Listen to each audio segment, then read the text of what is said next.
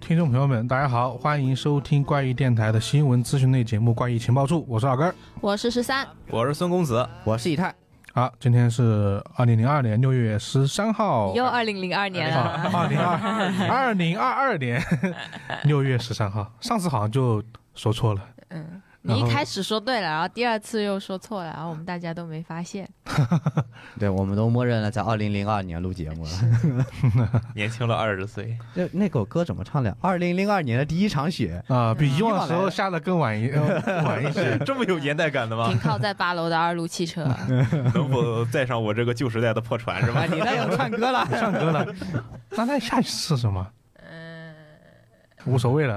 啊。我们今天啊，依然是我们四个给大家来这个情报处的这么一个资讯的播报，是的，怪异常君规又不在阵容。对， 这就是常规阵容了。闲聊也完了啊，我们先来第一个快讯，一个快讯 哦哦，第一个快讯是我的啊，快讯环节，第一个是下村敦史新作情报放出啊，一上来就是一个大的这是下村敦史、在日本的？吧？对，在日本，然后他在推特上面呢发了一堆稿子，然后稿子上面呢有一个书名，啊然后他的配文是已完成出教，啊就第一次校校校定啊。然后下村敦史这个人最近还是蛮火的，因为他的那本书很火，同名同姓受害者俱乐部。是的，啊！ 啊！对，然后在国内啊，也是掀起了一个比较大的讨论。然后他的新作放出，只不过这个新作的名字让我很好奇啊，就是一串片假名，然后翻译成英文的话是 “Lost Species”，就是消失的物种，听起来有点像科幻小说，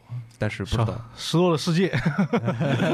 对，但是不知道是一个具体什么样的调性啊，具体的情报也没有太对多的不知披露道是什么类型的小说，是吗是一个很远的消息吧？这因为连在日本都只是出教，对到我们这还远早得很呢。出教，是然后是稿件啊，一堆稿子，然后上面加了一些竹签儿，然后它上面有一个名字啊，这估计就是吊人胃口， 不知道嗯什么时候才能出版。对，但我觉得今年应该有戏，毕竟他写完了，在日本应该是能出来，嗯在对日本能出，但是嗯是国才内才过半呢，今年。国国内内应该是读者很的难话很难的啦。很难的啦，啊，估计要明年左右才能看到。然后第二个消息呢，也是关于日本的，只不过这个消息就让我感觉日本奇奇怪怪的节好多、哦，嗯，像之前我们好像也播了一个侦探节，嗯嗯是，对，呃侦探纪念日。然后日本这次是时间纪念日，嗯，就六月十号这一天呢是日本的时间纪念日。相传啊，日本的天皇天智天皇在七一年的四月二十五日设置了漏刻，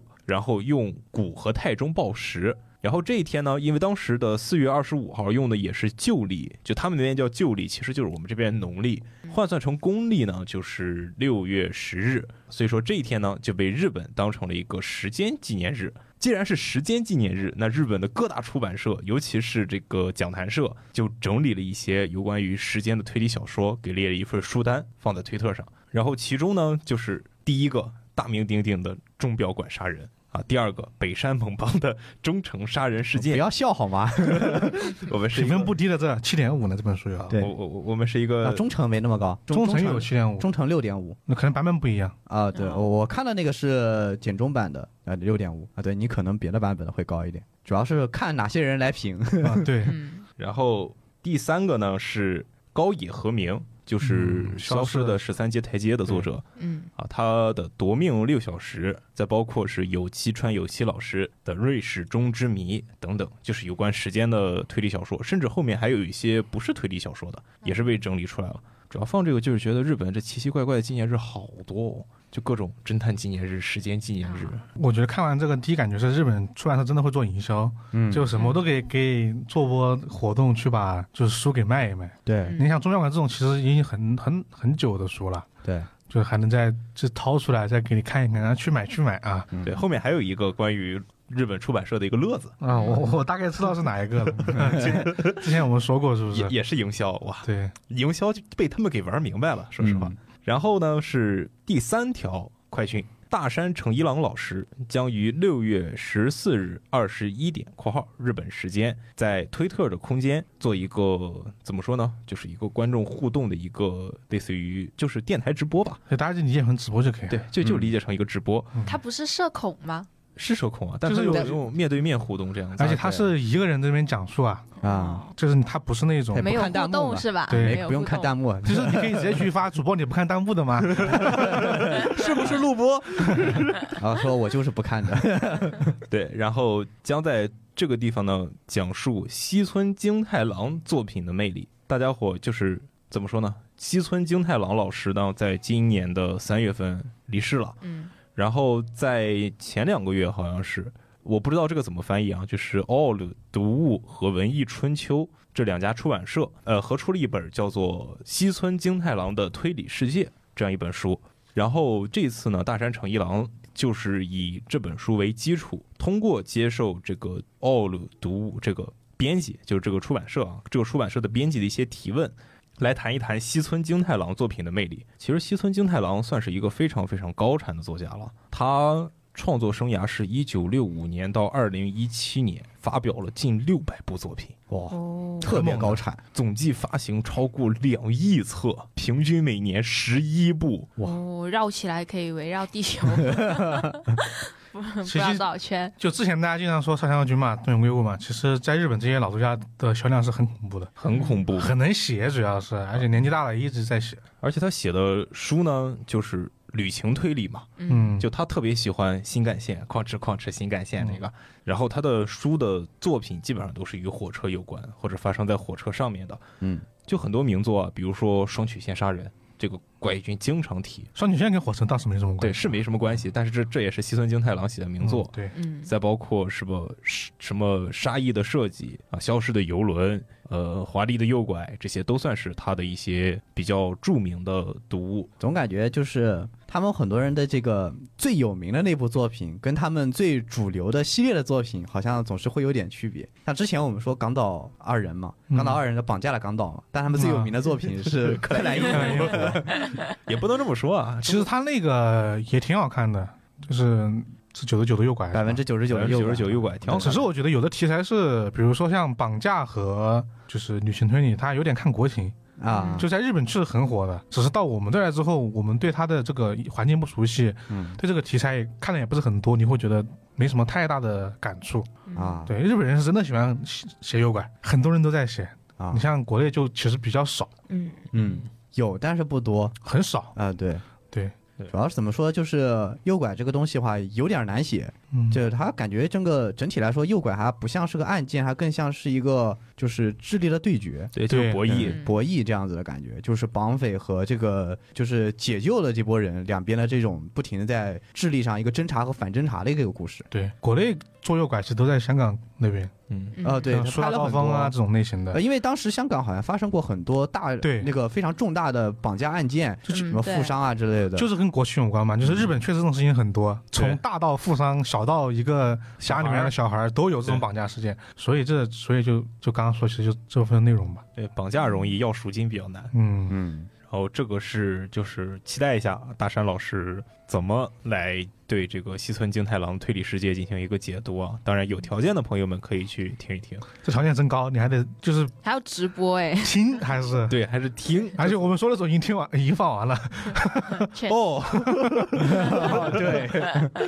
期待一会有下回放吗有没有录播组啊， 录一下。然后我的今天的快讯就分享到这里。好，那接下来到我这边，呃，首先是一个关于电影的快讯啊，网飞拿下了《咒》的全球流媒体播放权，宣布影片将于七月八日上线。上线流媒体呢，也就意味着我们上线这流媒体上线对流了，我们 也上了 啊，对，就也可以看到了。嗯嗯，总的来说，这个咒呢，应该说是最近呃恐怖片里面，反正在国内恐怖片里面声势就营销声势比较浩大的一嗯部。就会做营销虽的，然大家很多人都没有看过，但是很多人都知道，对这样一部电影，我们而且跟踪期待被报道拉的很久高。啊，对，跟踪报道也很久，对，包括记不记得我跟老根儿两个人在地铁上看到那个用 AI 合成的那个掉散掉散的海报，哦，那个以太也看了，啊，那个我也看了。嗯，那个海报太太过瘆人了，就是他们说是制作组拿着他们电影里面的关键词，然后去 AI 里面去合成他们的海报。我说你们用了什么关键词啊？你 们不是什么民俗恐怖吗？怎么会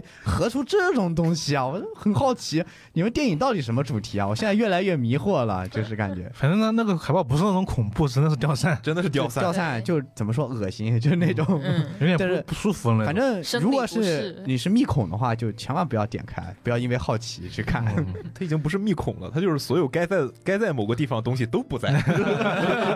啊，对对对对对，就是怎么说呢，一切的违背常识的东西都在里面，就是违反着发生。就是你看了任何顺眼的东西，它都以不顺眼的方式呈现给你，差不多就这样，而且还是一大堆海报。嗯，嗯不止一张啊。 嗯，但是怎么说呢？就是反正我是觉得这电影吧，就是视觉上的呈现还是比较有特点的。嗯它是一个伪纪录片的形式嘛，对，嗯然后又做了很多怎么说很很怪异的一些画面和一些东西在里面，去呈现它整体的恐怖版。虽然现在就不知道它的具体的故事呈现的怎么样，因为我觉得电影吧，就是噱头很重要，但是故事或者说整体的这个观感，观感还是很核心毕的。竟是个恐怖片嘛。反正噱头这一块它已经赢 麻了。他反正已经把大家观众期待拉满了，现在看后面播出来之后到底怎么样了。啊，嗯对，确实是这样。好吧，那反正这就是咒的一个即将上线流媒体的消息嘛。啊，反正我们到时候肯定应该会 跟踪报道的。来个回防， 应该会回网的，反正我应该不会回了，你们谁爱回谁回吧。 呃我不爱看恐怖片儿，我不是马伯庸书迷。我真不爱看恐怖片儿，好吧，我真的不爱看。但之之前那个靠北真的是，不算恐怖，靠北是 啥？哭悲，哦好吧，啊、看完大那家只想说靠北了。对，好，那接下来下一个快讯，乙一和天野喜孝合作的一个网飞动画《Exception》呃最新剧照公开，预计将于二零二二年登陆网飞。哇，这个作品我记得一两年前就说过一次，哦就是当时说的是刚公布企划，说要合作，感觉做了好久，终于有有东西出来了。嗯，啊，然后我看了一下它一些预告的一些图片嘛，就感觉这个画风啊确实跟一般的那个日本的一些动画画风不是太一样。对，就给我就感觉更像是一个游戏的一个画风，感觉会这种画风在游戏里面比较常见一点因为当时的噱头就是就是这两个人嘛，那个画风就是另另另另外一个人带来的，啊就天眼喜笑的画风。反正就是我感觉目前就是怎么说呢，反正是应该是乙一创作的故事脚本吧，然后是呃天野喜孝负责的动画方面的，就是如果是这两边的粉的话，我觉得可以去关注一下。具体的内容我感觉我们可以持续跟进。目前看到的除了这张剧照以外，好像其他的内容也不是太多。对，嗯，对，只说他这个题材是是科幻题材的，嗯，对，所以我感觉整体来说跟他这个画风还是挺搭的，是一个科幻故事的话。嗯，嗯，然后整体画面也是色调比较算是比较明亮了，嗯也也是比较也是比较炫炫对炫彩艳丽的，对。嗯，好，那就是我这边关于这我这边的两个快讯了。好，我这边也是一个两个影视的吧。啊，第一个是这个我们很熟悉的 DC 啊，DC 电影《小丑》将确认拍摄续集啊，那是他当时导演托德·菲利普斯晒出的续集剧本。对，然后呢还分享了这个华金·菲利克斯读剧本的照片，就感觉看了那个照片之后，就想到一个事儿，他又要减肥了， 因为当时他是瘦了很多去演小丑的嘛。对，当时有一个非常经典的一个镜头嘛，嗯，就是他露出背后嘛，那对一根根那个骨头，对嗯那个脊椎能看得一清二楚，嗯所以人非常的瘦。然后就当时我记得是有说这个电影他们不会拍续集的，对，我是感觉菲尼克斯这个演员比较比较有追求的那种感觉，就感觉他应该可能不会演续集的感觉。就是那说明什么？到底是前途还是这个剧本确实好？我 觉得有可能是，如果他有追求的话，应该说这个剧本不差。对，有可能剧本真的比较好，因为嗯我觉得有第一部在前，第二部还挺难拍的，对，很难拍，就就是不知道该讲什么样的故事。虽然说小丑故事是能够往后讲的嘛，嗯但你不知道该怎么去拍这个东西。就他无论如何，观众都会与第一部去对标，嗯，嗯这样就很尴尬。因为尤其是如果真的是有，就算是有差距，也会被说成狗尾续貂，就这种感觉。因为心理预期很高，嗯，不知道第二部蝙蝠侠长大了没？啊，那这如果 第蝙一蝠部侠不是个小孩儿嘛，还如果蝙蝠侠长大了，这就要变成呃小丑 VS 蝙蝠侠了， 就就我真的对对对第二部很好奇，因为第一部说实话，你说是小丑吧，但有时候他不一定得是小丑，他他也不是小他可以不是小丑来拍。他没有做的非常还原漫画的那种感觉，嗯对，更着力于把他变成了一个普通人这种感觉，对，嗯所以就很看看 B 毕竟这个剧本已经出来了嘛，那说明基本上也快要进就是拍摄的阶段了。嗯，倒是抱着这个期待去看第二部吧，嗯这个期待是不可避免的有。但他太高了，主要是对，嗯啊对，顺便说一下，我们很早很早以前录过一期小丑的电台，大家可以回顾一下。当时我们是请了导演金立生博的导演来聊的，哦，啊嗯，他因为他很喜欢小丑，我我突我突然听错，我以为你请了小丑的导演。那哪请得来？语言也不通嘛，嗯，哎，主要是请不来。 主要是语言不 通，啊怪异君听不懂。好，那这是第一个消息，然后第二个啊，又是网飞的啊，网飞官宣《鱿鱼游戏》续订的第二季嗯，啊，它那个海报是一个眼睛里面一个二，是啊啊， 这个我觉得大概率会有第二季的。对，就没什么意外，啊没什么悬念。嗯毕竟这么火，肯定会出第二季。啊这本身是一个非常商业化的电视剧，然后商业效果这么好，没有任何的理由不拍二的。啊对嗯，而且是这种网飞嘛，你既然效果好，我就加码嘛。对，肯定的。对，就就不知道第二季看这看玩什么样的点子吧，哎反正这就是玩点子的。也没有什么太多期待的。那如果能比第一季好，那当然最好。 对，第一季就嗯也那样了，就反正嗯反正就是有人喜欢，有人不喜欢啊。嗯，因为第一季我们当时被喷的不少，对，当时确实有一些就是叙事过程中的一些错误，啊但是我们的观点既然保持不变，对， 这就是我这边两个关于影视的一个快讯了。然后我这里的快讯呢是关于游戏的啊，今天我们的快讯也是按照书、影视到游戏这样走了一对哎他遭。为什么要叫快讯 就是还很遥远，没有那么具体，啊？就是对快讯。对，像我说的这个呢，就是锈湖他们那个双人解谜游戏嘛的《Pass Within》，他们呢啊还是迟迟的没有确定那个上线的日期，他们只是发布了一个新的开发日志。哦，对，然后他们说这一次的开发日志呢，就是说他们在做他们的音效，就做他们音频的效果。哦，因为他们不是是一个双人合作，而且是画面上是二 D 加三 D 的这样一个形式嘛，所以他们也要为了配合这个二 D 加三 D 这个空间效果，然后来做不同样的音效。然后他们呢就说，嗯，因为做这个音效呢，可能需要几个月的时间，对，所以所以这几个月不可能发售了。是你就等吧。但是呢，他们之前可是信誓旦旦的说今年 Q 二上线的，现在已经是 Q 二最后一个月了。哦，哦，啊正常。是，而且然后呢，他们在开发日志那里呢，就还说到，就是他们之前在呃五月三号。好像是吧，就是他们呃锈湖七周年的时候发布的一个呃未来锈湖游戏计划的一个路线图，可以让大，然后呢他们就召唤大家去看一下这个东西，然后在里面找一找他们呃之后可能会有的一些计划。 就是画饼 嘛。嗯，就是做宣传嘛。是这段时间也没什么好放出来的 东西了。先画画完再 说。对，然后呢，反正大家如果呃想看的话，可以去他们的呃锈湖工作室的官方微博那里看那张图。对他们最新发的那条微博，就是五月的那条微博， 就是那一张图，可以去看一下。那张图还是挺精美，而且有比较多信息量的。嗯，对，游戏的快讯呢就到这里，然后下面有一个啊是真正。我们电台从来没有说过的一种快讯吧？对，就是福尔摩斯入驻小红书，啊，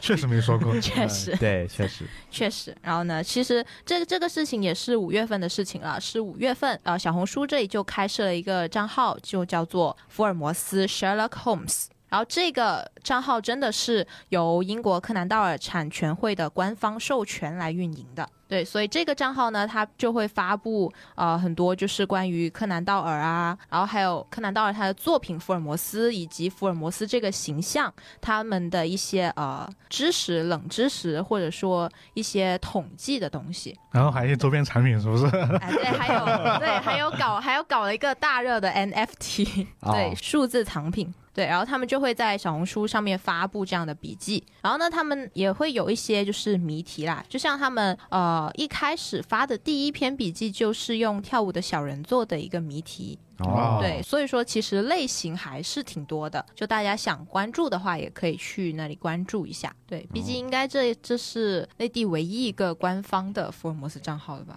这是说明什么？说明小红书是做得好，是不是？啊对影响力确实越来越强了。嗯 说明他们觉得这个东西也适合带货， 所以就来对就来注册了。对，而且不知道为什么的，他这个大数据成功的捕捉了我，他推到了我的小红书首页，所以我才知道，呃，他这个账号入驻的。 哦，一那我般感觉你必然会被， 我感觉你必然会被捕捉。对，他就他就这样出现在了我的首页第一条，我就这样点了进去，我就这样关注了，我就这样把它加入到了我们情报处资讯里。反正我不会被捕捉， 好吧？嗯，啊，是吗？啊，啊，你居然不会被福尔摩斯捕捉我的小红书都没小有来红，书可能、啊嗯，啊？你都关注点什么奇奇它有怪很怪多的系列的东西，比如说福尔摩斯真实存在的人物吗？嗯上中下三篇，就是大家可以去关注关注吧。是的，反东西？正下面用的封面全是卷福，也好也不全也也不全就是吧刚刚我说刚刚那三篇，啊啊对啊，毕竟你呃有流量嘛，对那嗯，大毕家竟大家比较还是要熟 悉了。对还是要看一下封面能吸引来多少的流量这样子。这也是我们授权的，用一用怎么 了？ 对他们可以用啊，确实它是可以用啊，嗯，确实，他们是官方中的官方。呃，没有他们不能用的。啊 对对，然然后然后其实我刚刚看到这个第一第一脑袋里面想的是一个假设性的问题，我们把我们把这句话当成一个现实版本，嗯就是福尔摩斯真的存在，然后福尔摩斯入入驻小红书这个事情如果发生了之后啊是一个什么样的情况， 刚稍稍微幻想了一下下，啊，家人们，今天我又 又又来到了一个什么什么地 方？没有就我我没有我的意思是说，如果是在一个福尔摩斯相当鼎盛的时期的嗯这个世界观下，他也是真实存在的，是一个就是享誉世界的一个大侦探，突然有一下说我决定入驻小红书。 我想着他，你你是不 是哪根筋不 对？不应该呀、应该怀疑他目的不 纯，为了干什么呢？ 为了破案来收集，呃哦可啊能是，就是大家的一些习惯， 可能可能出现了什么小红书连环杀人事件。有点恐怖 啊啊，哎就是随随意幻想，随意幻想。对，然后呢，对这个呢，就是我们呃今天的快讯环节，然后下面就到了我们的书籍环节。啊，啊，不是推圈乐啊我子吗，们的乐子哦对呢不？起，还我乐把子！我们乐子丢了，对不起， 对不去起，世可能呢？去世 了。我 去世，还当是要场去世是吗？含笑九泉。 然后今天的推圈乐子呢啊，也是我来第一个说，今天推圈乐子不是很多。第一个呢就是我们的石晨老师，我们的 常规嘉宾， 对常驻嘉宾，我们石晨老师呢，他又吐槽了一个呃哔哩哔哩，呃那里有一个柯南视频里面。出现的一个知识点错误，对，具体是哪个视频呢？啊，石晨老师他也没有披露，然后呢，所以我们也不用去找了。对，然后呢，好，石晨老师当时就在看柯南这个视频里面，就听到这个视频里 UP 主他突然说了一句：“欧美人看推理腻了，二战之后推理就从欧美传到了日本。”石晨老师又惊呆了，呃那为什么要用又惊呆了？石晨老师呢，他就啊、呃想，就那个 UP 主这句话里面可能有两个意思，一种意思呢，就是欧美推理小说没有了，然后直接由日本接手，这个呢就显然是错误的，因为推理小说呢，它从来就没有在欧美那边消失过，只是说可能读者他们的阅读习惯或者他们的倾向就改变了一下，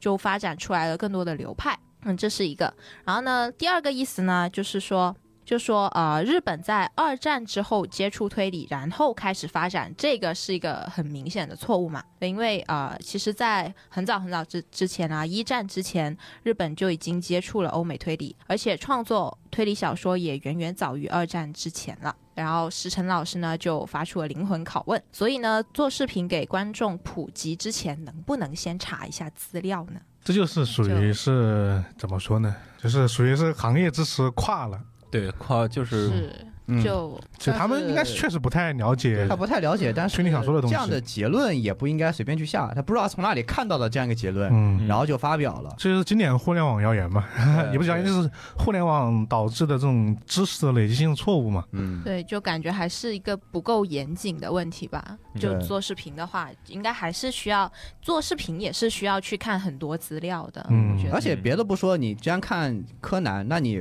查一下江户川他什么时候开始写小说的，对啊其实对一查就知道你对跟啊二战的时间点肯定也对不上。江户川乱步嘛，毕竟他的名字是从这儿来的嘛。对啊，啊，江户川乱步他的作品就二几年的时候都已经有啦。嗯，两枚铜钱嘛。对，啊，这就是等我们做完推理史啊，就啊就有一个清晰的时间线了啊对，。就还是、还是因为我们没有做推理史，嗯对就所以嗯我们没的有推一理个史要多久才能讲到江户川川川乱 步？我们的，我们的，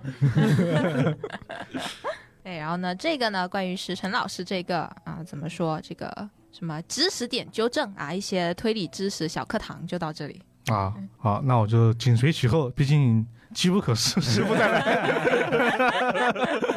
啊，今天的几位都是常驻嘉宾，啊我对我感觉可能乐乐子就是在于机不可失，时不再来这里。就其实我们是有扩大授权范围的，大家其实前几期也看到了，啊，就只不过他们确实发的勤啊。嗯对，然后其实这个基丁的一个算是吐槽吧，这他就吐槽说现在的社会派小说推理味道越来越淡了啊，这算是一个比较老生常谈的问题了。嗯，他自己其实说了很长的一段啊，他为什么喜欢老一代人写的社会派，是因为首先社会派的全称是社会派推理小说，所以呢，老一代的社会派作家呢，至少是把社会派当成推理小说来写的。其实也也就是说，小说里面得有推理元素，推理元素和其实更应该说他们可能更严一点吧，可能得有轨迹吧。嗯然后他就举了很多例子，比如说这个深村诚一的高层的死角就有密室和时刻表不在场证明啊啊，这个轨迹还被法兰西隐蔽金田一里面的给借鉴了过去，然后另外一个被柯南的无言的航线给借鉴过去了，顺带攻击了一下两个啊。然后比如说东京空港杀人事件有一个超厉害的视线密室。然后呢，后来被爱吉堂尼人的本格推理小说《恶魔迷宫》改良了一遍啊。然后呢，包括松本清张的《点与线》是精妙的不在场证明啊，十万分之一的偶然是去完美犯罪的杀人机关。然后他就说，举完这么多例子之后呢，他就说，而现在的社会派真的就是社会派，没有推理小说，所以他不怎么爱看啊。这其实是一个比较主观的，对，大家可以就是通过这个事儿，大家可以自己去想一想。对，因为这个东西其实是一个，我觉得是时代发展的必然，它阻止不了。嗯，嗯就因为其实像刚刚他举的例子里面的这个说明先生的点与线，当时他别人开山祖师爷的，就是社会派推理的开山祖师爷写的社会派，确实是都是有轨迹的，那基本都是有的。但是后来大家看到这卖的好之后去模仿写的，那就真不一定有了。啊但是呢，主要是这这些模仿写的没有轨迹，它也卖的很好，那自然就慢慢的有更多人加入嘛，所以就很难去阻止。然后呢，现在大家又重新返回去说，哎呀，能不能一本小说把社会派跟本格推理完美融合呢？其实别人诞生之初就是融合在一起的，啊只不过后面开始越来越写散了。嗯对，但是我个人的观点其实还是我觉得无所谓成分多少的问题，就是不管是本格还是社会派，都有写的好的，写的不好的。我觉得只要写的好就 OK，写的不好你成分多少都无所谓，都是差。所以他们可能还是在，就是很多包括评论区里面很多人其实也也是在讨论说，呃，就是推理小说，就是推理小说这这部分的内容嘛。嗯因为有的社会派确实是一点推理都没有， 啊，对嗯就完全没有推理嘛，所以他们可能还在讨论这个问题。我才看到原来石生老师在面下面激情回复了，啊，啊，还是有联动他的。同意不论什么流派，至少要是推理小说，只追求感动、虐心和愤怒的情绪，还不如去看海岩的警匪爱情小说啊，因为这两个作家都是写写本格的嘛，所以对这是代表属于是本格迷的一个意见。当然，这社会派迷的意见可能就没关注这两个人。谁呀、不认识。哦，后面还有一个就是木九英，他还加了一个小知识点，给给大家说一下。他说，历史上最早发起新本格运动的作家是修本清张。在他走红之后呢，大量以社会派推理为小说为名，但也不社会也不推理的作家涌入了市场，所以导致呢，顺本清张不得不编撰了一本一套新本格推理选集，向读者阐明社会派推理小说首先应该是推理小说的这一主旨，以驱逐这些劣币啊。啊，哦哦，但是就是事实证明，好像没什么用。 啊读者是自然有自己的选择。对，我觉得应该怎么说呢？读者会选择自己觉得好看的小说，我觉得这就够了。嗯，就是如果你没有推理的话，那你就是犯罪小说嘛，对，大不了就是对不标榜自己是推理对，小或说者。对说悬疑嘛，对，吧这？样的话，嗯对我普通的读者其实我也不会太在意你到底是推理还是不推理，只要你的故事够好，你反映的社会问题真正能够直达人心的，你的笔触对也足够好，我觉得就是 OK 的书。是，对。对那其实你说就是小说层面的问题嘛，嗯他们可能讨论更多的是说，就是刚刚你说那些说他们好看，但他们说自己是对，是不推理小是说的问题名吗副其实？他们想说的这对个啊，但其实在日本推理小说这个词已经被泛化了，被泛化了，嗯是这些都算啊。啊，对对。但其实我们在中国，我们一般用悬疑小说把推理一起放在里面。我们一般都是推理悬疑小说嘛，嗯就是这两个词一般连都起来了。嗯并排，走了。嗯对对，我其实看到这个想到反反而是说，大家可以去看一些老辈老一代人写的社会派，嗯虽然说他的描述的社会问题其实不是那么的和我们这个时代相契合，但其实他们确实是能够做到说案件和想表达的社会问题都是能够嗯，达到的。就是形式挺好看和的内容上能够做到统一。它对这个有时候他们的轨迹恰恰能够反映反馈出他们这些主旨对，在里面。嗯，就像上次你说的那样嘛，就是社会派小说可能社会情况不一样了，但是里面表达的一些，比如说人性上的东西是共通的。对，嗯对，就是我觉得，就是如果是社会派的推理小说，啊如果说它非常的带有推理元素比较强，我觉得它就是跟本格有个很大区别，就是它的一切的做法，它应该是赋予意义的。就是为什么我要使它这个重点应该会更在我有这个轨迹，然后我为什么要用这个轨迹？我觉得很多时候会有这样子的东西在里面，就好像可能不是特别合适啊。就比如说《嫌疑人 X 的现身》，就是我为什么会使用那样的轨迹，因为我有一个原因在背后嘛。其实背后这阐释的也是一个关于社会人性的问题讨论，对对，他那个算是写的比较好的了，就是但是很多其实当时也没有没达到这个程度，因为为什么书面先生选择用推理小说来写社会写这种社会问题？他本来写纯文学的，只不过觉得这个东西说我更能让大家来看嘛，嗯。嗯就是这本悬疑这个推理小说这个这个吸引人的部分，对所以他写的时候他还是着重他还是保留了这部分的这部分的魅力的，然后嗯再来写自己想写的社会问题因为对犯罪这个东西永远跟社会问题是相关的。对紧密相关的当然，现在的设定系不是嗯啊，啊。现在现在往后就不是不一定是这样的。我觉得这个算算是一个供大家来讨论和呃思考的一个一个观点吧。 嗯，对对，就现大在家是推理可以嫁接万物，比如说科幻啊， 比比方说什么都都可以。因为它本来也不算是一种孤立题材。嗯，对，它一定是跟其他元素相碰撞得啊对得出了一个小说。嗯对对对，好，那就是这关于基丁的一个，这确实不是乐子，这叫推圈推圈讨论， 那接下来这个就是乐子了，啊乐中之乐。就靠你了。那不是靠我了，是靠我们的老朋友嗯林老师， 零时行人老师，他又来了。嗯，对，，哎，正正好这次石晨老师、基丁老师、零时行人老师，老三位都在，对，常驻嘉宾对，常驻我嘉说宾今天都是常驻嘉宾。嗯老三位都在啊。这个标题叫什么叫顶流啊？石角馆事件再版一点五亿册。 哇，这个数有点恐怖。呃，是那那天呢，这个事儿我是全程跟进的，就是我写全程吃瓜。对，我全程在吃瓜。 首先呢，是讲坛社文库发了一条推特，然后上面说石角馆事件再版，然后共发售一点五亿册。这个消息我看我都懵了，你日本岛上有那么多人买吗？ 就是日本人如果人手一本，还能他能卖得完吗？ 也卖不完，好像嗯 就对比一下，刚刚我们说《新生金太郎》全全部的小说发了两亿册，啊。对全部六百本，两亿册。但他是在不同的时间，对，还是在不同对的啊时间，段还是他不同的整个作品作家生涯里面两亿册，他就说这个他发了一1.5亿亿册对就知道这个离谱程度了。就是印了这么多。然后临时行人老师当时就转推说啊，卖这么多呀，我都没听说过。 对，应该是他卖的话，应该是有版税过来的。 嗯那肯定啊，对，然后嗯嗯，我挣这么多钱了吗？然后讲坛社过了一会儿就发文更正说，其实只印了一万五千册。 但是呢，我们的实习生啊，在发发推的时候打错了，就是一万五千册，打了个一万五千万册，就是万万万万，然后就它就变成了一个一点五亿册啊。后面他又补了一句，就把整个事儿给盘活了。嗯，就说：“哎，虽然我们书确实没印那么多，但是确实有这么多人想要读这本杰作。 啊哦，属于是岁岁平安式的呃圆呃团圆话了，吉祥话了。对，就是就是一个吉祥话了。嗯然后，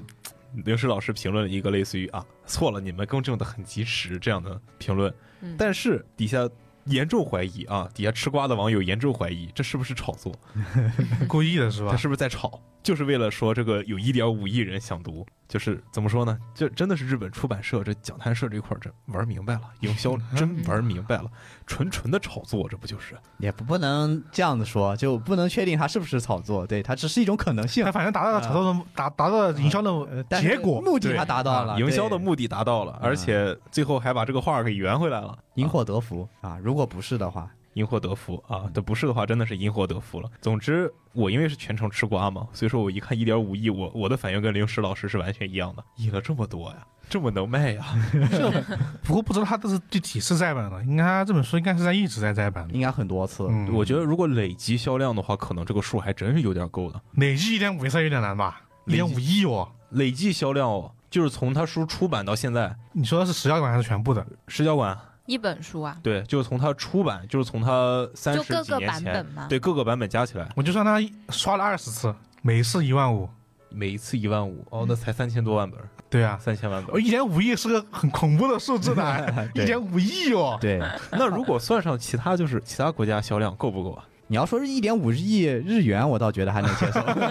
一点五亿日元没多少钱啊，哥。那是有的。对，那反正这就是今天的最后一个推圈儿去呃乐子啊，接下来就进入我们的书籍环节了啊。书籍环节第一个还是由我来说，一个在日本发售的书啊，就是西尾维新的一个 Li Program Program Li Pro program Program，反正反正就这么个词儿啊。文库版封面放出，将于六月十五日发售。也就各位听到这个电台的时候，这本书的文库版已经在日发售了。嗯，然后这本书呢，就是它的是个书啥呢名，书名就是这本书的一个类似于主旨一样的东西，就是这个 li program，就是 L I P O G R A M 这个词在英文里面的意思就是叫漏字文。嗯就比如说你二十六个英文字母，嗯然后我刻意在这个这本书里面有几个我不用，这么狠吗？对，就比如说我们的中中文拼音，然后我有几个拼音我故意不用，嗯哦，就比如说支吃诗我不用，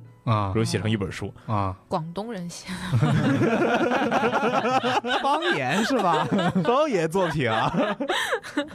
对，然后西尾维新老师更狠，他这次不用五十音图的十个发音，就是五十音图的十个发音，他完全没有用到在这本书，哦，然后编成了一个十五个脑洞小故事集。就是每一个小故事都是一种那种脑洞的科幻题材那样小故事，一共十五个，编成了一本小册子。想想还是挺厉害的啊！是，但感觉对我们来说没什么意 义。呃，对，对我们来说， 对啊，那那他这个到时候翻译他要怎么翻？哦翻译的时候有几个有几个不分 ，有几个拼音不用？那也太累了那吧？翻译难度我觉得比写作那难啊就度比咱转换一下差太多了。转换一下，把其中几个人换换成某个地方的人，比如那个地方人平翘舌不分，然后再换一个地方，那个地方人是吧，前后音不分，然后就以他们的那个各自的那 个啊啊， 对他们的那个谐音来来写就好了。那啊这样，然后这本书其实已经发售过了啊，就是在二零一四年发售过一个出版，然后现在是一个文库文库版。当时这个就是跟后面的情报可能有联系啊，在二零一四年发布的出版中，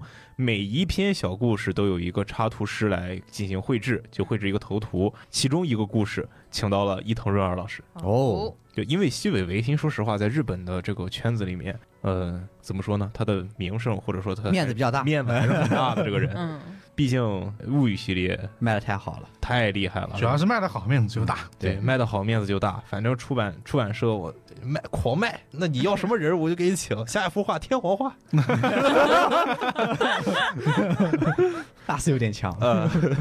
好像还没那么强啊。反正可以找，可以找看最牛逼的，可以找谁？可以找推得上最火的画师。反正我因为我之前看到很多，现在很多那个作者的画都是那种推特画师画的，嗯，都挺好看的。包括是那本书，就是那个谁画的嘛，赤坂啊啊啊！赤坂头图是啊对赤坂对画的，哇，真的是就是他画插画挺好的，为什么非要逼着自己一定要把漫画画完呢？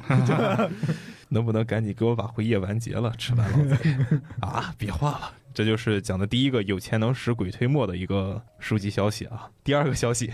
也是在日出版，就是《本格王》，因为每年都会发一个《本格王》嘛。嗯然后《本格王》里面呢就会收录由他们这个组委会评选的去年最好的六篇短篇小说啊，本格短篇小说收录在《本格王》里面。然后今年呢，六月十五日，《本格王二零二二》将在日本发行，也就是说。可能我们在发这期电台的时候，有条件的朋友们已经看完了。嗯，条件非常好的朋友，我知我知道，肯定有一位朋友他肯定看了，就是七只猪，啊，其实朱老师、啊，肯定我看了。打包票。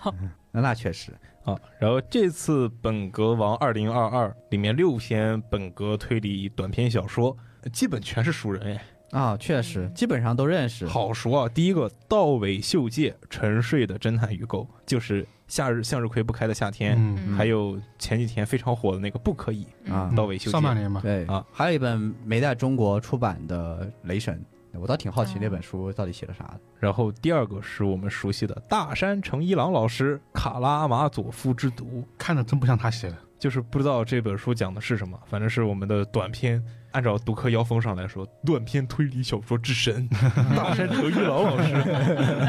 但他短片确实嘛，嗯，确他实好强像没有什么，他没什么长篇，对主要 是他嗯基本上都是短篇。然后下一个是卢泽央的《导厨房》。卢泽央这个人，我之前我记得好像也是看着过他，是在一一个集子里面，当时是有阿金川陈海那本集子叫《非日常之谜》，也是收录了一篇他的短篇小说，但他的长篇作品我还没有看过。嗯，嗯嗯卢泽央这个人，下一个方丈贵会石影者啊，啊，时空旅行者的沙漏作者，对嗯嗯然后再下一位更是重量级，去年杀疯了的浅仓秋成，六个说谎大学生，嗯，嗯，他写的《寻找线人》。最后一个呢是分川智喜，这个作者我不知道。然后他写的一个《胡达尼特招待会》啊，这六篇短篇小说，其光看名字的话，其实我对最后一本还比较感兴趣哎，我我我会对大闪老师那个比较感兴趣。啊。这哦样，那对，对看着好像是要下毒的，但是那个招待会看着好像也挺像是下毒的 的感觉，就是因为我一看这名字就感觉，诶好像是个封闭空间内发生的这种故事，嗯就感觉还挺有。我对这种故事特别感兴趣，反正就是 就是一群人坐在一个房子里面，然后随着故事的进展，然后一一波人就在里面疯狂作妖这种故事，我就特别感兴趣。 啊，暴风雪山庄狂热爱好者是吧？ 对，就是反正六篇短篇应该会有我们的民番菩萨给我们感觉那就不知道了，就是 有没有呢？不知这道个。看看看人气了。我觉得大三这个肯定是有的。对，嗯，嗯，然后对，这就是我带来两条书籍资讯。对。然后我这边呢有一条书籍资讯，但是讲了两本书，就是呢由我们的三三老师三金田信三他的他的推特那里亲自确认了作者不详，还有祭物堂鬼谈他们的台版确认引进了。而且呢，三三老师呢，他是在六月十一号那天发了推特，说他是收到了瑞声文化寄过来的这两本书的台版翻译本，呃所以他就嗯，他就拍了照，然后发了推特，并且表示就是对于这这些书可以在台湾出版，就表示非常的高兴。哦，是的。然后我就想说，什么时候我们内地也可以见到作者不详？嗯，想听对简信三的作品，那我们只能期待一下千本樱。我 就真的签很名期还是待拿了很多的，瑞声文化，是我很喜欢他们那个封面，啊，就是他们那个封面，我觉得他们哇，巨有感觉。哎，他们不是保留了日版的封面吗？我记得之前瑞声文化发的那个，我忘了哪一哪一篇，就是它的封面特别能 get 到我的。嗯，哦，就是《刀城炎耶》系列啊哦，他们那个封面是改了的。比如说那个《如生灵双生之物》和《如魔偶绝来之物》，哦，哦，那两本封面真的是太有那味儿了。对，是确实。说到内地看到作者不详这个，应该就是千本樱他们会出。嗯，对，嗯之前也跟他们的主编就是有交流过，就是有说到这个书的一个消息，就只能说等吧，对，等吧，等一个等一个过审。啊，我嗯感觉要 出 完嘛，我感觉要出完。他那一套其实他现在他们那一套已经出了很多很多了。毕毕竟这种书不是他们不想出，很有很对多时候确实是没有办法。我觉得他表示不知道为什么这么高兴，是因为他之前的版权全在全在独步手上嘛，就我感觉应该不是单独的出版的原因，肯定是因为别的原因不。确定啊，但反正感觉三三老师其实每天都很高兴 啊。三三老师只只是最近很开心而已。对，他 就每天都很开心，他每天读了书很开心，然后他每天老婆给他做什么吃的，他很开心，看了猫很开心。对，很开 心。 是，然后呢，这个这个消息呢，就啊、就讲到这么多啦。因为反正如果大家之后呃，因为现在它的只是确认了引进，它还没有确认出版的时间，所以就是如果之后出版了的话呢，就是有条件的朋友啊，这个条件就比较简单了，就可以买来就收藏一下。嗯对，，也可以再期待一下我们的简中版本，它应该会总有一天会跟我们见啊面。 总有一天嘛，是，啊非常悲观的一个估计。总有一天等吧，等到等到我们二零四二年的情报处，说不 定。那也太久了。那也太久了，应该不要那么长时间吧。对， 如果到那个时候还出不了版，那应该就不用再等了。对，然后我这边的一个呃书籍的消息呢，就讲这么多。好，我这边的一个书籍消息，大师人物，好吧，大师级人嗯物，对真真真真大师。嗯啊，新经典的这是来自新经典的消息，雷蒙德·钱德勒的《漫长的告别》就是预计本月再版，也就是六月再版，真的大 师预计雷蒙德·钱德勒。对，因为。这个版权不知道现在可能时间比较早，因为之前很早以前就是星星再放过一次，这也是好多年以前了。嗯，然后这个其实新景点就南海之前也出过一次，是吧？是就对毕竟就就感觉这个书很，它像是个。哦，应该也不是公版书，只是说它的版权留在过好多个出版社的手上。对对，但是对时间确实也挺久的了。嗯，对，而且他们的区别好像是在于翻译的版本有些不同。嗯，对，好像据说就新经典这个翻译的版本好像是最好的。哦，哦，这样，其实这本书还是挺吃翻译的，因为文学性真的也比较强。对，就因为就是上次我们做这个专题，没把这个就是 什么是做一个这种类型的，这算是那种你去看推荐应该会必必出现的一本书吧，对， 《漫长的告别》，但其实很多就人是不硬知道汉，派，如果你看硬汉派，肯定会有这本书的，对，肯定必 看了很多人可能看推荐都不知道是硬汉派，我觉得啊。 对，是吧？啊，这这反正就是他这一次的区别在于他加了村上春树两万字的长文导读，哦，对，因为村上春树真的很喜欢在这个，多次表达自己很喜欢《漫长的告别》。嗯他可能看了很多很多遍吧。然后他自己也受到这本书的影响，写了一本《巡洋冒险记》，对，模仿这本模仿这本书。那反正这里面就是我们肯定也说了很多次了，这毕竟是一个硬汉派的作品。然后呢，主要侦探是马洛啊，嗯一个私人侦探。然后呢，比较经典的一句话就是“我没成就，但我不在乎，I don't care 啊”